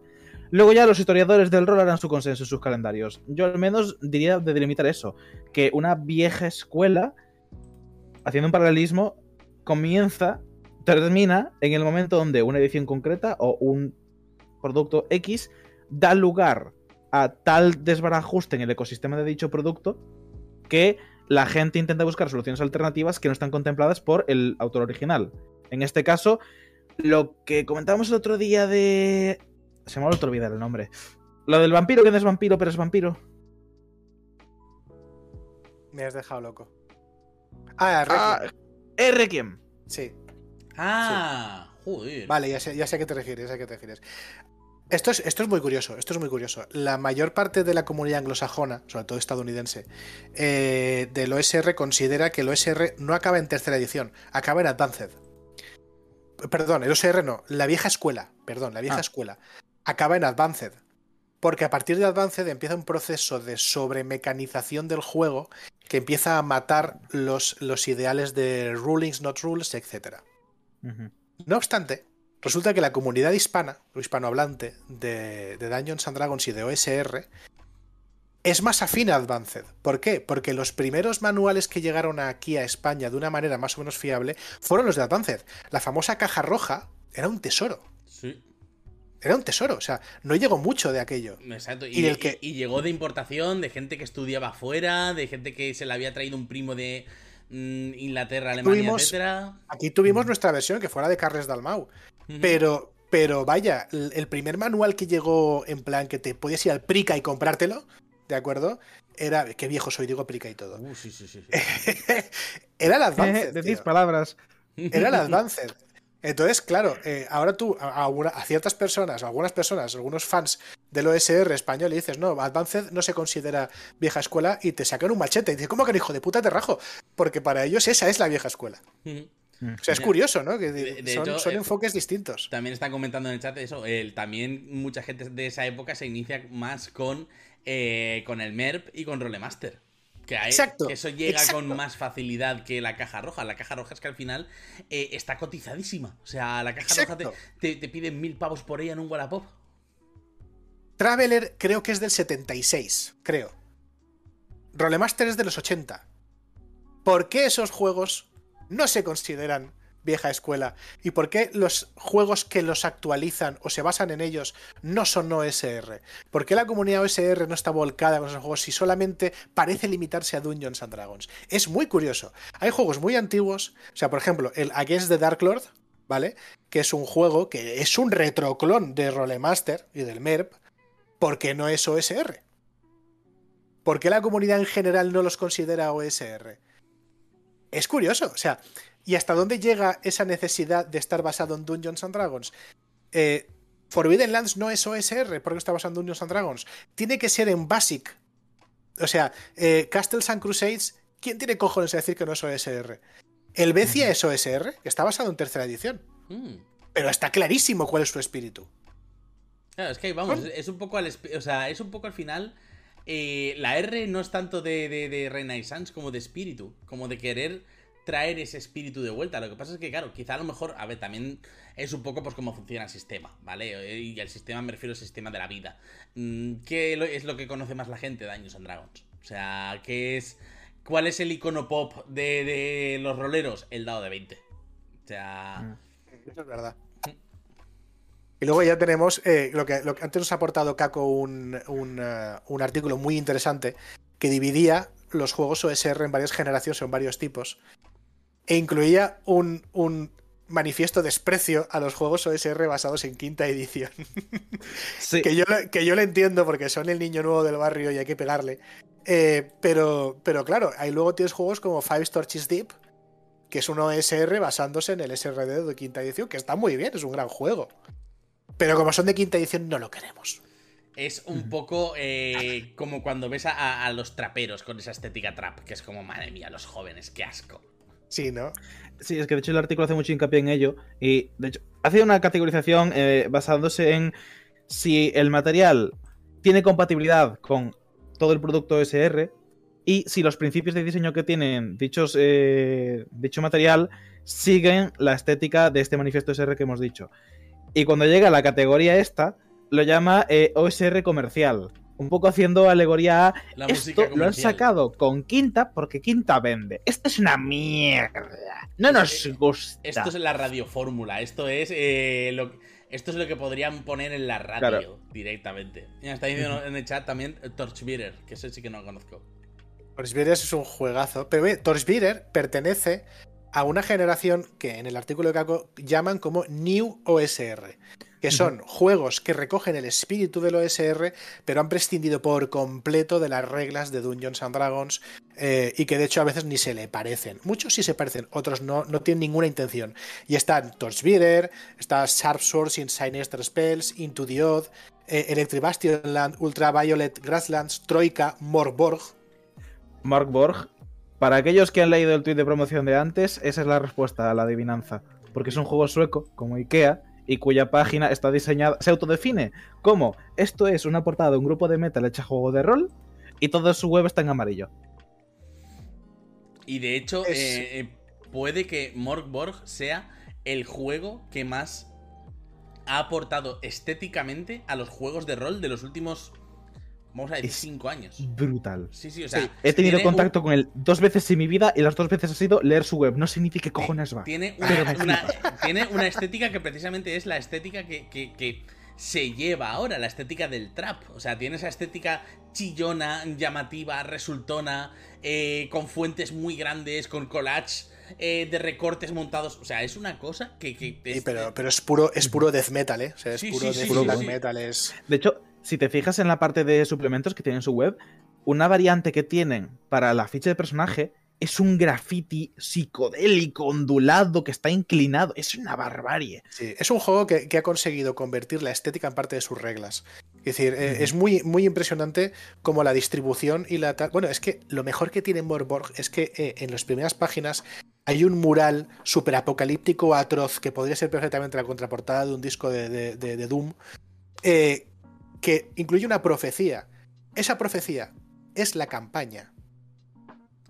Es la campaña. O sea, tú puedes empezar en cualquier momento de la profecía, explicar lo que ya ha pasado, ir jugando y que vayan pasando las demás cosas.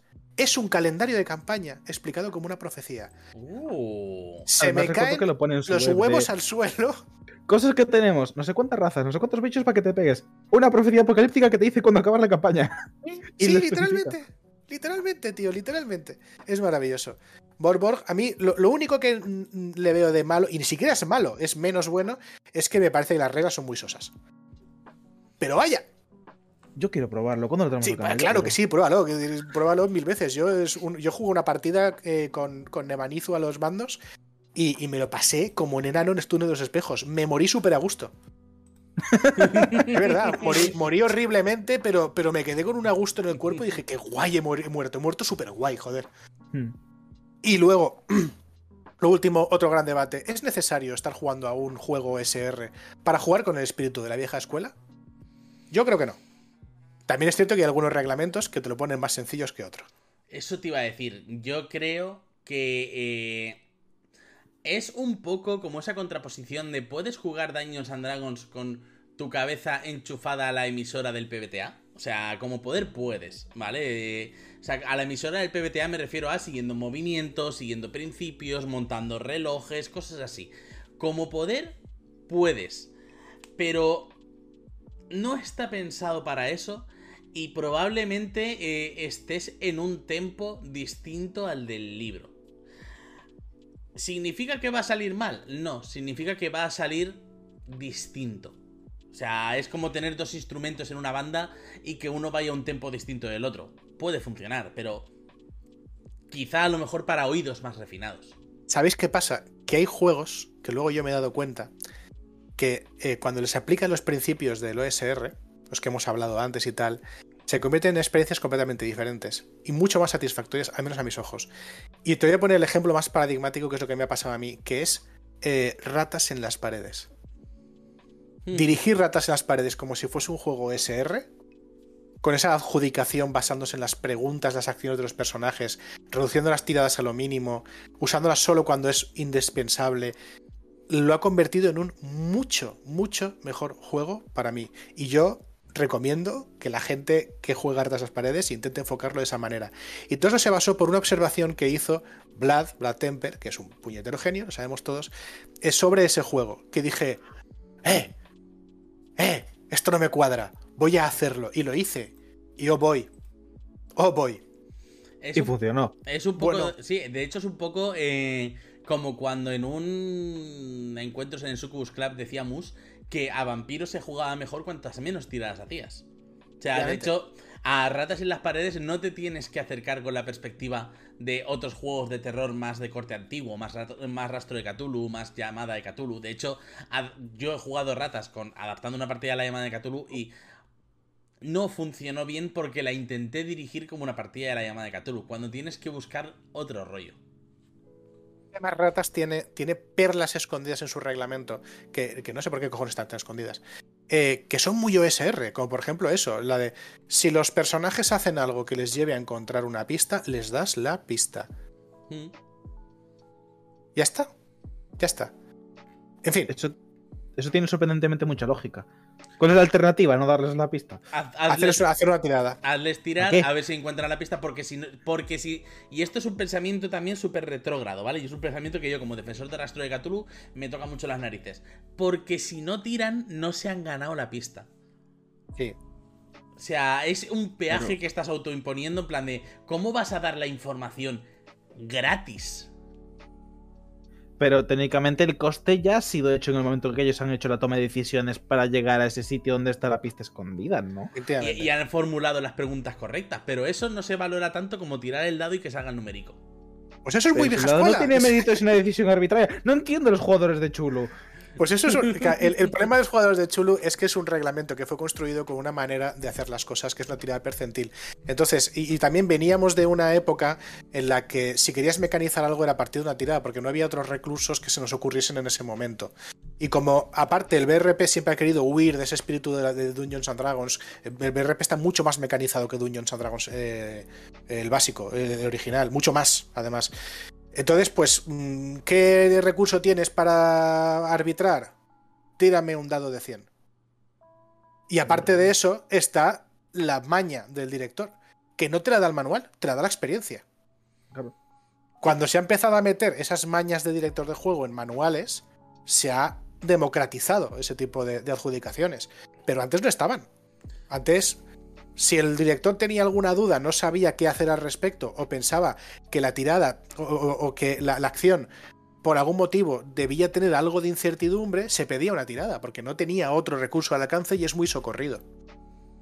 Sí, o sea, es la típica de eh, tu presencia en la partida eh, se, se ve un poco en base a la cantidad de tiradas que pides. Y, de hecho, muchos de los trucos que dan los directores de PRP, ¿vale? Y aquí mola porque nos vamos a echar encima a la gente de la OSR, la gente de Cthulhu. O sea, e, este va a ser el programa con el cual nos crucifiquen. A la gente de Cthulhu ya la tengo. Falta alguien, avísame que los enfado yo, eh. Me cuesta hacerlo. Ya, pero yo no, a mí me gusta Cthulhu. O sea, es un poco como quejarme de las cosas que me gustan, ¿vale? Pero es un poco como que. Eh, muchos de los trucos de perro viejo que suelen decir los directores de la llamada de Cthulhu es lo típico de no, pero mete aquí más de. mete aquí un bonificador, mete aquí un penalizador. No, esta pista, si no la consiguen aquí, pues muévela aquí. No, hombre, para esto no les hagas tirar. Y es un poco como. Eh, estás jugando de una manera que no es como ni la aventura está escrita ni el manual te lo pide, sino que estás jugando como la partida te lo pide. Entonces, ¿por qué el manual te obliga a hacer A si tú, tú luego tienes que hacer B? Ya, pero para eso está Rastro de Cthulhu. Ya, pero le regalas la información y sale la gente, les regalas la información. Un poco como eh, eh, la gente que. O sea, cuando se habla del sueldo este que, quieren poner para todo el mundo, en plan, del, la renta básica universal, les regalas dinero, les regalas la información. Que, no la dice. Sí, sí, sí, sí. En plan de, que, no lo he parido yo, que no lo he escrito yo. Les regala la información. Bien, si con eso avanza la partida y se lo pasan mejor y se sienten. Eh, capaces y protagonistas, ¿qué más me da? Iba, no, no, no, iba a decir algo, mejor sí que, me he hecho encima la gente de Cthulhu. Así que mejor me... Sí, sí, o sea, eh, nada, siguiente programa especial, especial Cthulhu no mola. En tira con ventaja, ¿sabes? Hemos venido a todo. Mira, de ahí en adelante, que no metos a nadie diciendo que en D&D no paramos de tirar dados. De verdad. Eh, bueno, a ver, es que también. Es que en D&D se hacen muchas tiradas, pero sobre todo se hacen tiradas en combate, joder, lo sabemos. Todos los que hemos jugado de sabemos que, que, se gasta la mesa cuando, cuando juegas un combate. Y en el resto puedes estar una hora y media sin tirar ni un solo dado. Mm. Que es bonito, por otro lado. Bueno, para terminar mi, diatriba, eh, yo quería hacer una recomendación a la gente que nos esté escuchando y pueda decir, ¿cómo mola esto del OSR? y, no se haya, y no se haya de suscrito aún. Exacto. Eh, me gustaría jugar OSR. ¿Qué, juegos me recomendáis de OSR? Tengo una breve lista de juegos eh, que están ahora mismo a la venta en Españita nuestra y que pueden ser chachis y chulis si os queréis meter en esto. Así que si, si no se quiere sacar ningún otro tema. Eh, no, a ver, íbamos a hacer un poco. O yo por lo menos quería hacer. Mm, una breve mención de dos minutos para acabar de ponerme a más gente en, contra, ¿vale? Que era un poco. Vale. a ver, no quería dejar un poco de, comentar el tema de que eh, la OSR, digamos que también ha tenido un cariz un poco delicado, sobre todo en Estados Unidos, creo yo, ¿vale?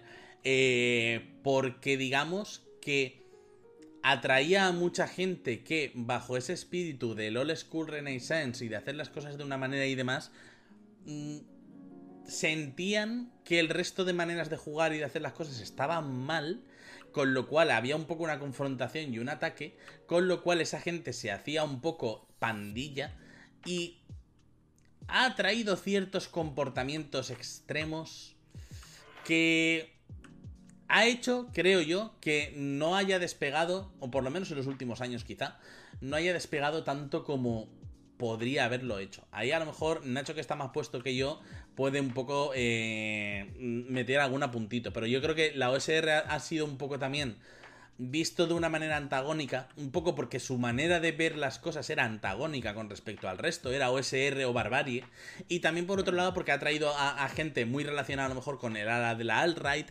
eh, ha traído a gente que mm, digamos que ha tenido un comportamiento... Iba a decir dudoso, pero es que esto no es fútbol y no estamos hablando del fuera de juego. Estamos esforzándonos mucho para no decir las básicas palabras, ¿verdad?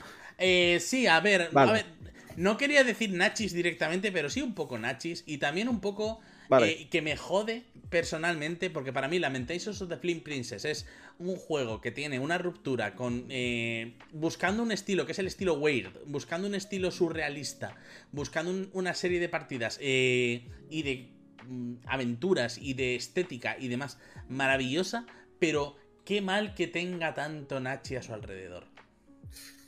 A ver. Es que, vamos a ver, vamos a ir por partes. Eh, ¿Quién iba a decir que un estilo de juego y una serie de juegos que se basan en la nostalgia de cómo se jugaba en los 70-80 iban a traer gente nostálgica de otras cosas y a veces un poco radicales? No es ninguna casualidad.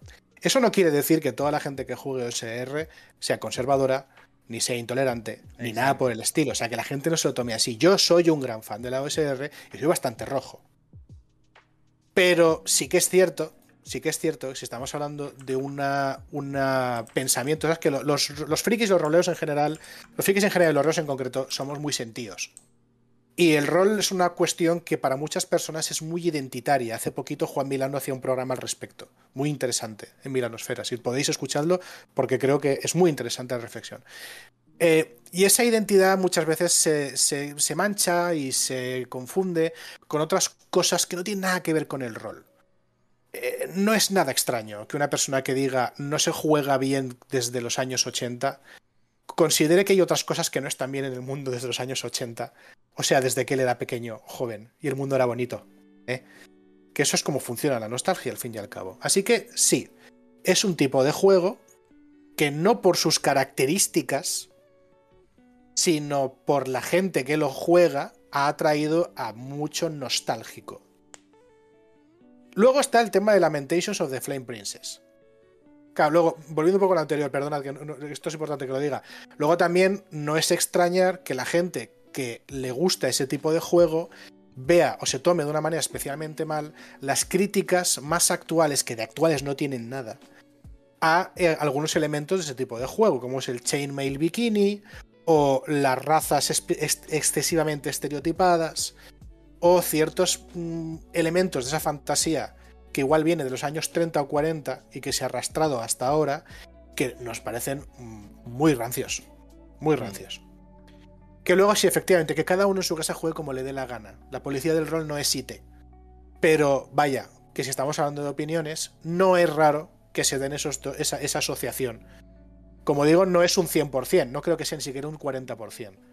Pero sucede, sucede. Y al final, Luego, por... al final precisamente por desgracia, ese... Eh, aunque no sea un 100% ni de lejos, eh, los... Es la parte que hace ruido. Eh, sí, es un poco hacia donde iba. Esa parte que hace mucho ruido, hasta el punto de que hay algunos autores actuales que hacen cosas que son evidentemente OSR y no quieren que se les junte con esa denominación, porque sobre todo en Estados Unidos, esas tres siglas se suelen asociar con movimientos reaccionarios ultraconservadores. No solo en el, rol, sino en otros aspectos. Menos mal que no son todos, ni decimos que sean todos. Mm. Ni hay, ¿vale? Si te gusta la OSR, tranquilo. Eres mi hermano del alma. Si luego resulta que además eres un poco nazi, pues no. Pero. Efectivamente. No nachis. No, nachis. Lo que te... En esta casa no nachis, no NFTs, ¿vale? lo estilo, eh, tu estilo de juego o tus preferencias dentro del juego no definen quién es en ningún otro ámbito, evidentemente. Luego está el tema de Lamentations of the Flame Princess. Lamentations of the Flame Princess, la gran oveja negra que tiene eh, es eh, Zack Sabbath, ¿vale? Zack Sabbath, que aparte es una persona polémica por su manera de expresarse y de hablar, eh, además de eso, siempre ha sido un enfant terrible dentro de los juegos de rol, era actor porno, bla, bla, bla, hablaba de una manera muy, muy desenfadada y muy desinhibida, uh, es un tío terrible. La, cara de Caco cuando lo has dicho, casi como... Sí, sí, sí, Zack Sabat era actor porno. Te creo, te creo. Su, blog se llama Playing with Pornstars y luego eh, fue acusado de, eh, de abusos sexuales y de maltrato reiterado a una de sus exparejas. Yo no conozco la historia, con lo cual no me voy a posicionar en un grado ni otro de algo que no conozco nada, ¿vale? Pero todos sabemos que eso pues es mala fama. Y el creador de Lamentations of the Flame Princess, eh, que creo que es James Raggy. James Raggy IV. Que, exacto, creo que es James Raggy. Eh, creo que es, James, ¿no? Raggy seguro que es, pero creo que es James. Sí, sí, es James, Vale, vale. Eh, salió a defender a, a, Zack Sabbath y también se le extendió un poco toda esa tormenta. Además de eso, eh, Lamentations en sí mismo es un juego que toca mucho el weird y toca mucho un estilo de horror muy visceral, muy crudo, muy gore, donde hay mucha teta y mucha tripa. Muy sexual. Que también. Sí, y, que hay mucha gente a la que se le atraganta un pelín. A mí se me atraganta un pelín, personalmente. El estilo estético de Lamentation. Luego el juego es una maravilla. Entonces, sí. Mm, hay manchas aquí y allá que han hecho que el OSR en ciertos sectores tenga una mala fama que yo considero que no se merece, sinceramente. sí, también RP Hounded están diciendo también que de hecho fue eh, tester mm. de Dungeons Quinta, pero también digamos que en su momento para testear Dungeons Quinta tampoco miraron mucho la relación de la gente en redes, sino un poco el bagaje que podían aportar al libro y al final es lo que pasa cuando metes a gente complicada. Es que es lo que iba a decir, que tanto, tanto Zack Sabbath como Pandit que Pandit es directamente un activista de la extrema derecha. Directamente, ¿vale? Eh, sí, habla sobre el rol, de acuerdo. Lee sus artículos y no hace falta mucho leer entre líneas. Eh, han sido testes de quinta. Y, de hecho, Zack Sabbath creo que estuvo incluso en el equipo de desarrollo de quinta como consultor. Y Pandit está acreditado, de hecho. Exactamente. Con lo que te digo, mm, no se para, o sea, la influencia de esta gente en la rolesfera no se para únicamente en el OSR, sino que llega a más sitios. Claro, al final eh, es un poco también lo que estaban comentando en el chat, que sí, que al final eso eh, queda un poco lejos porque está un poco más en la esfera americana, ¿vale? Pero al final muchas veces, eh, más allá de, que esto pueda ser un poco mm, nicho de acercamiento de, la alt-right y demás mm, personas nazis extremas, ¿vale? Al final también muchas veces lo que no se acaba de entender es que la OSR es una visión, ¿vale? De cómo jugar no de cómo jugar, ¿vale? Una visión de cómo nos gustaba ese tipo de juegos o cómo le gustaba a la gente ese tipo de juegos de esa época y demás. Y, no entienden que eso puede mm, coexistir con otros tipos de visiones, de maneras de, jugar, de formas y demás. Y el problema es que la OSR al final mal enfocada, puede provocar un poco un antagonismo, que es un poco hacia donde no deberíamos de ir en ningún caso. Es como que tira con ventaja ese antagónico de, yo que sé, de la gente que juega PBTA. No. O sea, aquí en esta casa jugamos De momento. Caco, no. No, no, no. No nos busques en este programa más enemigos, ¿vale? O sea, me falta pizarra para anotar cuánta gente nos vamos a enfadar hoy. Pero al final es un poco eso, al final es un poco quizá la, forma de entenderlo y la manera de entenderlo. Más que nada un poco por lo que comentábamos también al principio, en un mecenazgo de un libro que no voy a mencionar, ¿vale? Mm, porque no creo que eh, le haga un favor al libro eh, mencionándolo, pero sí que los autores para promocionarlo como que venía a, confrontarlo un poco en el sentido de, no, no, es que aquí no se viene a interpretar, aquí se viene a, jugar OSR y a jugar dañoneo y demás. Y es un poco como hostia, vale, estás dirigiéndote muy fuertemente a, una base de gente que te va a comprar el libro. Pero mm. el mensaje tampoco es interesante. Es un poco. con todo este contexto histórico, ahora entiendo cosas como. Eh, de nuevo, me remito al juego que yo dirigí en su momento, que era For Coin Blood. Que en el prólogo, ese prólogo que me salté, hay un párrafo dedicado específicamente textualmente a decirte que no seas un cabrón. Y lo dice con estas mismas palabras en la traducción española, porque en ese juego tú interpretas maleantes, gente criminal, que pueden ser rajabolsas, asesinos, eh, hidalgos venidos a menos que se han metido en cultos, gente mal, ¿vale? Gente no bien y tiene un párrafo explicando específicamente toda la lista de cosas que no te recomienda hacer y lo que no es este libro. O sea, y te empieza como, este libro no es una excusa para ta ta ta ta ta ta ta. ta. En resumen, no seas un cabrón. Hmm. Y claro, con este contexto, yo sabía que los R tenía tintes un poquito agrios por el pasado que tiene y por lo que implica un movimiento que deriva de la nostalgia. Pero es que le entiendo muchas más cosas. Sí. En todo caso. Y, me eh, sabe porque tengo el Lamentations firmado por James Raggi, ¿sabes? O sea. Exacto. Es que en todo caso, yo entenderé perfectamente que la gente no quiera comprarse un juego que tenga asociado en su desarrollo a personas de tan dudosa catadura, ¿vale? Eh, o de mala catadura directamente. También os digo, con la misma, el mismo tono, también os digo que la Meteos de Flay Princess me parece un gran juego. me parece un, un, sí, sí, sí, un, buen producto con unas aventuras muy, muy, muy chulas. Algunas infumables, otras espectaculares. Así que bueno. Yo tengo ahí el Red and Pleasant Land y me parece uno de los juegos mejor editados que hayas visto en tu vida. Porque es un juego, o sea, es un manual de ambientación con un, eh, una, un arte increíble y con un, eh, una estética de cuento de niños. Y es para la OSR. Y es maravilloso. Y es luego, tiene, luego tienes Carcosa, que es, es muy bonito. ¿Cómo se juega? Porque, joder. Sí, y luego tienes Veins of the Earth, que es, eh, vamos a hacer un manual de eh, lo que sería la infraoscuridad y te sacan un tocho que es así de gordo, Veins of the Earth. Maravilloso, Veins of the Earth es maravilloso. Es gordísimo. Y luego tienes otro juego que sacaron también, que es como un cuadro abstracto y todo el cuadro abstracto es el dungeon. ¿Vale? y, y, los distintos cuadros que son las habitaciones que van conectando con sitios y demás. Y luego tienes Frostbite, Frostbite and Mutilated, que es un manual de, ambientación, si no me equivoco, que busca la estética del death metal. Y es un poco. O sea, no, no, no, de, no estamos hablando de heavy metal. No, estamos hablando del death metal, de esos grupos que se maquillan con las cosas negras y el este blanco, de estos grupos que tienen logos que no sabes si es un logo o es una raspadura en un sofá, ¿vale? O sea, eso, ¿vale? Y eso, quieras que no, es muy original, es muy artístico, son cosas a las que muy probablemente no vayamos a ver que, se muevan en esa dirección eh, juegos como la llamada de Cthulhu, porque ya tienes un nicho de gente, o como Daños, eh, and Dragons en quinta, sexta o las ediciones en las que vayamos, porque buscan un tipo de fantasía distinta. Claro, ¿qué es lo bonito de la OSR? Que en la base de esas reglas más antiguas, ¿vale? Esas reglas más de esos momentos bucólicos bonitos de que nos gustaría volver a jugar, eh, se han permitido también ser una válvula de escape hacia un montón de eh, juegos, situaciones, cosas distintas, super chachis. Pero claro, es poner en una balanza eh, ciertas cosas y al final, al final nadie está diciendo, no, no, no juguéis OSR porque hay nachis. No, pero es son cosas que hay que saber por si hay gente que se zambulle muy de repente, muy profundamente y con muchas ganas en la OSR y de repente empieza a ver cosas raras. Y dice, hostia, mis amigos de tira con ventaja no me advirtieron. No, esta es tu advertencia, amigo.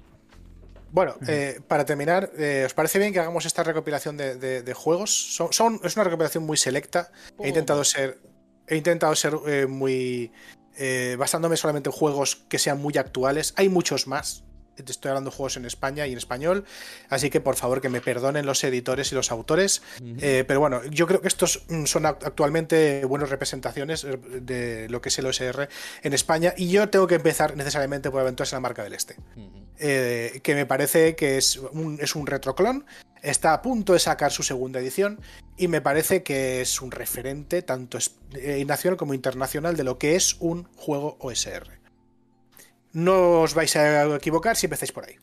Y además hay, eh, un montón de aventuras liberadas que podéis eh, descargar de forma gratuita en su página. Eh, de hecho, si no me equivoco, cuando acaban los mecenazgos, más allá de que a los mecenales entreguen el material, liberan ese material también. O sea que mm, si decidís mañana empezar a jugar aventuras en la marca del este y decidís eh, ver aventuras, vais a encontrar aventuras y además de todo tipo, ¿eh? vais a encontrar aventuras del tipo Hexcrawl, de aventuras pensadas para ser jugadas en competición, aventuras pensadas para ser jugadas en un mundo quizá un poco más surrealista, weird, como lo que hemos comentado antes, aventuras más de corte clásico, hay de todo, campañas, libros que te amplían el lore, hay de todo. Alternativamente a la marca del este ahora mismo hay un producto que es Old School Essentials, que está publicado por The Hills Press, que es una cajita que lleva varios libros pequeñitos que eh, contiene las reglas básicas para jugar a lo que se considera, lo que se entiende como Basic Dungeons and Dragons, con una particularidad, que está muy bien ordenado. Y es porque el tío que hizo Old School Essentials en, inglés, eh, es un tío que se dedicó a recopilar, ordenar y explicar todas las reglas de Dungeons and Dragons clásico. Y es algo que tenemos que agradecerle enormemente, porque ostras, cómo cambia el juego cuando te lo explican bien. Sí, y porque además creo que es modular, ¿no? En el sentido de que puedes jugar con el libro básico y luego coger y dices, vale, voy a meter este modulito de reglas. Voy a meter este otro modulito de reglas. Descubrirás que no hay ningún motivo para no meterlo todo, porque es muy fácil de, entender y de leer. OSR Lego o OSR Lego. ¿Eh? OSR Lego. Lego tiene bloquititos de Legos y luego. Sí, es un poco de ese palo. Está montado un poco de esa manera, pero también creo que tiene un poco.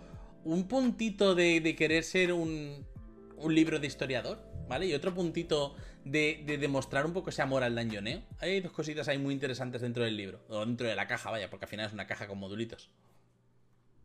Luego hay que mencionar Vieja Escuela. Vieja Escuela es un juego gratuito que puedes descargar eh, gratis de la web de, sus creadores, eh, que es eh, dentro de la web de Grapas y Mapas. es un juego de vieja escuela, como su nombre indica, muy rápido, muy sencillo, muy fácil de, jugar. Si queréis tener un primer contacto con lo que es la vieja escuela sin invertir dinero ahí, jugad a Grapas y Mapas, no, ni os lo penséis. A, vieja escuela de Grapas y Mapas, que no, os lo penséis. Yo he jugado mucho a, vieja escuela y muy recomendable como 16 páginas, se lee en un momento y ya no solo para iniciarse en el server, sino para iniciar en el rol en general. si tenéis conocidos o quien sea que quiere empezar, eh, pero Dungeons Quinta le da un poquito de respeto y hay alguien que le ha recomendado Pathfinder, Pathfinder 2 o en general cualquier libro que tenga más de 100 páginas, coged y tirad el PDF de 16 de vieja escuela a la cabeza porque es muchísimo más agradable de cara a entrar a un juego de rol. Luego los, los enecos, que son los, los eh, creadores de, vieja escuela han hecho muchas derivaciones también, que si western, que si piratas, que si mm, susto y terror sobrenatural y tal, y cyberpunk, que es una pasada total, el de cyberpunk, con lo cual muy recomendable. Luego, si queréis ir saliendo un poquito de lo que viene siendo los retroclones, Vieja Escuela no es un retroclon, pero aún así, eh, tenéis clásico del Malmorreo, de Other Selves, que es un juego que abraza con mucha fuerza la vertiente más weird, más rara de, la, vieja escuela, que tiene unas reglas tan fáciles de entender, es un librazo enorme, pero que no se asuste, la gran mayoría son conjuros, porque cada conjuro ocupa dos páginas prácticamente, eh, y eh, se hace fácil, es bastante fácil de jugar, y es un juego que con, mucho logra, con poco logra mucho es un buen ejemplo de cómo se han estirado las reglas básicas de Dungeons and Dragons para crear una cosa completamente distinta, que sigue siendo OSR, pero que desde luego ya no es tu fantasía clásica habitual. Tiene la picadora de carne, tiene un montón de cosas súper interesantes. Exactamente. las aventuras tienen todas un toque súper original también, ¿vale? Las aventuras son no solamente son divertidas de jugar, es que son incluso divertidas de leer. Son inteligentes, que es lo que llamo yo. Son aventuras que las lees y dices, joder, alguien muy inteligente ha escrito esto. También una derivación de lo que es la vieja escuela, eh, un OSR bastante bastante, mm, ¿cómo decirlo?, atípico, ¿no? Es el Becia, que hace poquito acabó su, su mecenazgo por parte de Outremer Ediciones, que es un OSR que además eh, bebe de las fuentes de la picaresca europea de eh, siglo XVI y XVII. Es un juego muy cuidado, eh, es inusual en el sentido de que tiene una ambientación muy específica, ambientado en un periodo, o la fantasía de un periodo histórico muy concreta, pero es que además no está basado en Basic Dungeons and Dragons, sino en Original Dungeons and Dragons, sino que está basado en Dungeons tercera edición. Lo que no deja de hacerlo una rareza dentro del panorama del OSR. También hace poquito que salió Axis Mundi, de 77 mundos, que también es un OSR especial porque eh, no es un juego al uso, sino que es una gran caja de herramientas para que tú te montes tu propio OSR tirando al estilo que más te interese. Esto probablemente sea más café para los cafeteros, pero no deja de ser un proyecto muy interesante, eh, lleno de muy buenas ideas y que si ya te gusta el género, te puede interesar para hacerte tu propio, tu propio jueguete. Y eh, por último, pero no por ello menos importante, está El Niño de mis Ojos, mi OSR favorito español, que es Tesoro y Gloria. Tesoro y Gloria es un juego, es un juego de vieja escuela, de fantasía cantábrica oscura. Te vas a ambientar en una Europa mítica que tiene muchísimos toques de ese, de ese aire continental, de esas viejas leyendas del norte de España, incluyendo un bestiario increíblemente detallado como una guía de campo se separa bastante de lo que son las reglas de Dungeons and Dragons básico, eh, lo cual no es ningún problema. Y eh, yo os aconsejo a todos que lo leáis y si podéis lo compréis porque es un juego precioso, hecho con mucho mimo, con mucho amor. Es, una, es un producto de artesanía. Tesoro y Gloria. Y como última mención, voy a mencionar un juego que yo creo que debería mencionarlo dentro del OSR español, aunque lamentablemente ya no está a la venta. Podéis encontrarlo de segunda mano, que es Dungeon Hack de la desaparecida JPKJ, es un juego que es una versión de otro gran caja de herramientas, que es el Black Hack. Eh, es un juego sencillo, es un juego muy sólido, es un juego que te puede permitir jugar muchos tipos distintos de, aventura OSR. Eh, se aprende rapidísimo, el manual es muy pequeñito y encima tiene unos consejos para crear monstruos que ya los quisieran muchos juegos modernos. Y ese es mi resumen. Buena lista, buena lista. Caco, mm, ¿tienes algo por ahí en bandeja? Eh, solo tengo dos menciones. Una de ellas es el OSR que ya he comentado dos veces en el programa, que es Forking and Blood, que tiene un corte más de.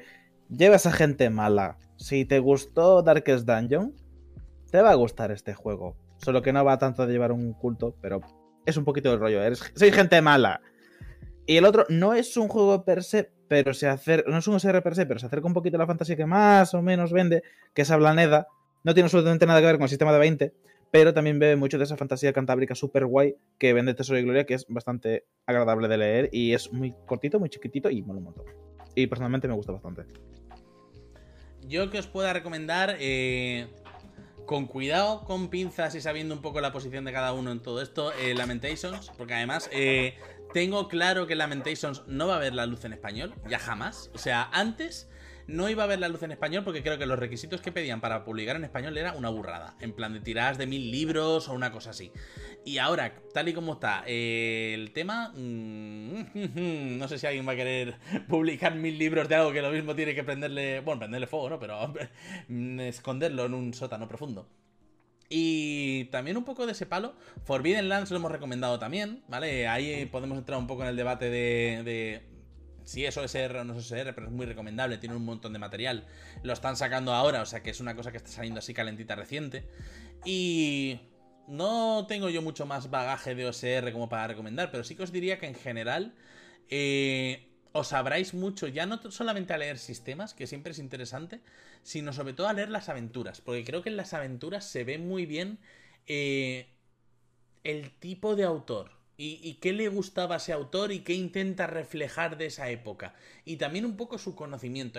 Yo creo que las aventuras de OSR eh, probablemente sean, o sea, quizá los juegos de Fate, de PBTA y demás eh, ensalcen mucho a los directores inteligentes, pero creo que las aventuras de, OSR eh, son donde más inteligencia podéis encontrar a la hora de verlas escritas.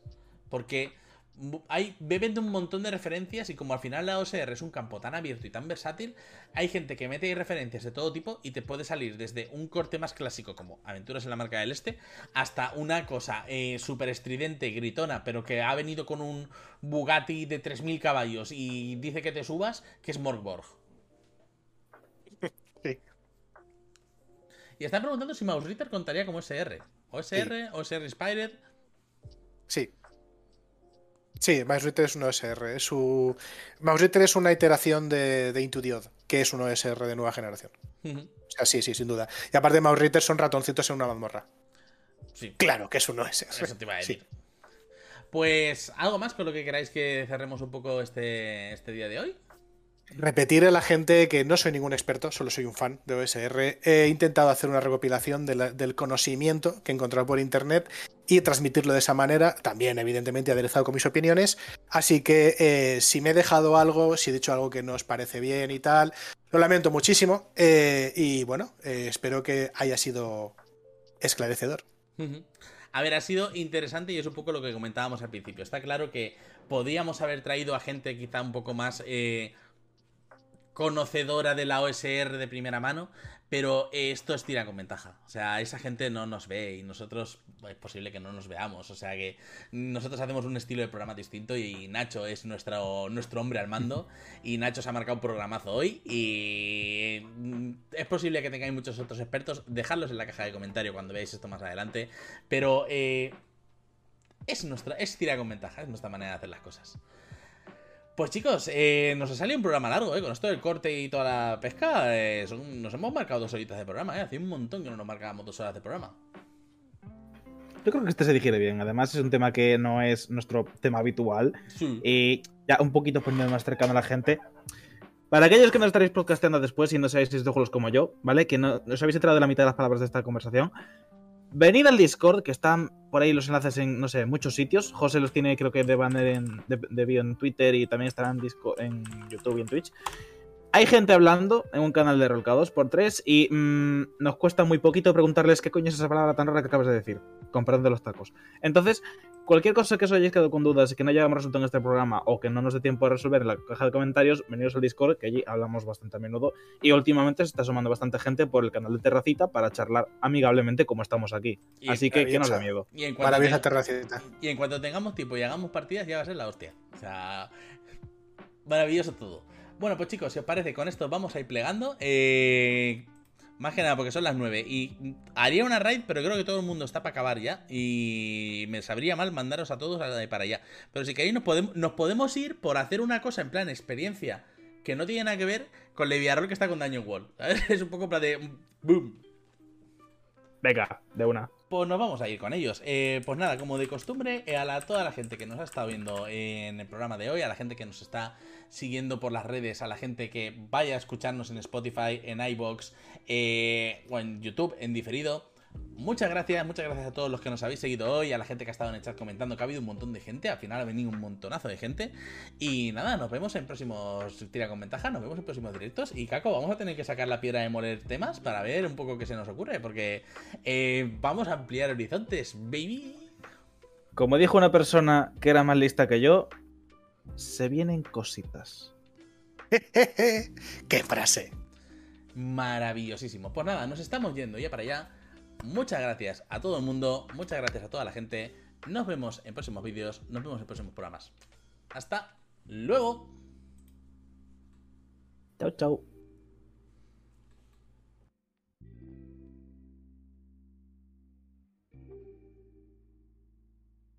¡Uf! ¿Te ha quedado gusto? Uf, espero, joder, espero que la gente no me mate mucho, ¿eh? Es que, es que, es que el OSR es muy polémico, ¿eh? es que es una puta mierda muy polémica. Parece que no, pero Y nos hemos. Y nos hemos contenido. Que había cosas mucho más feas para decir. Y hemos quedado hasta de, de buenas personas y todo.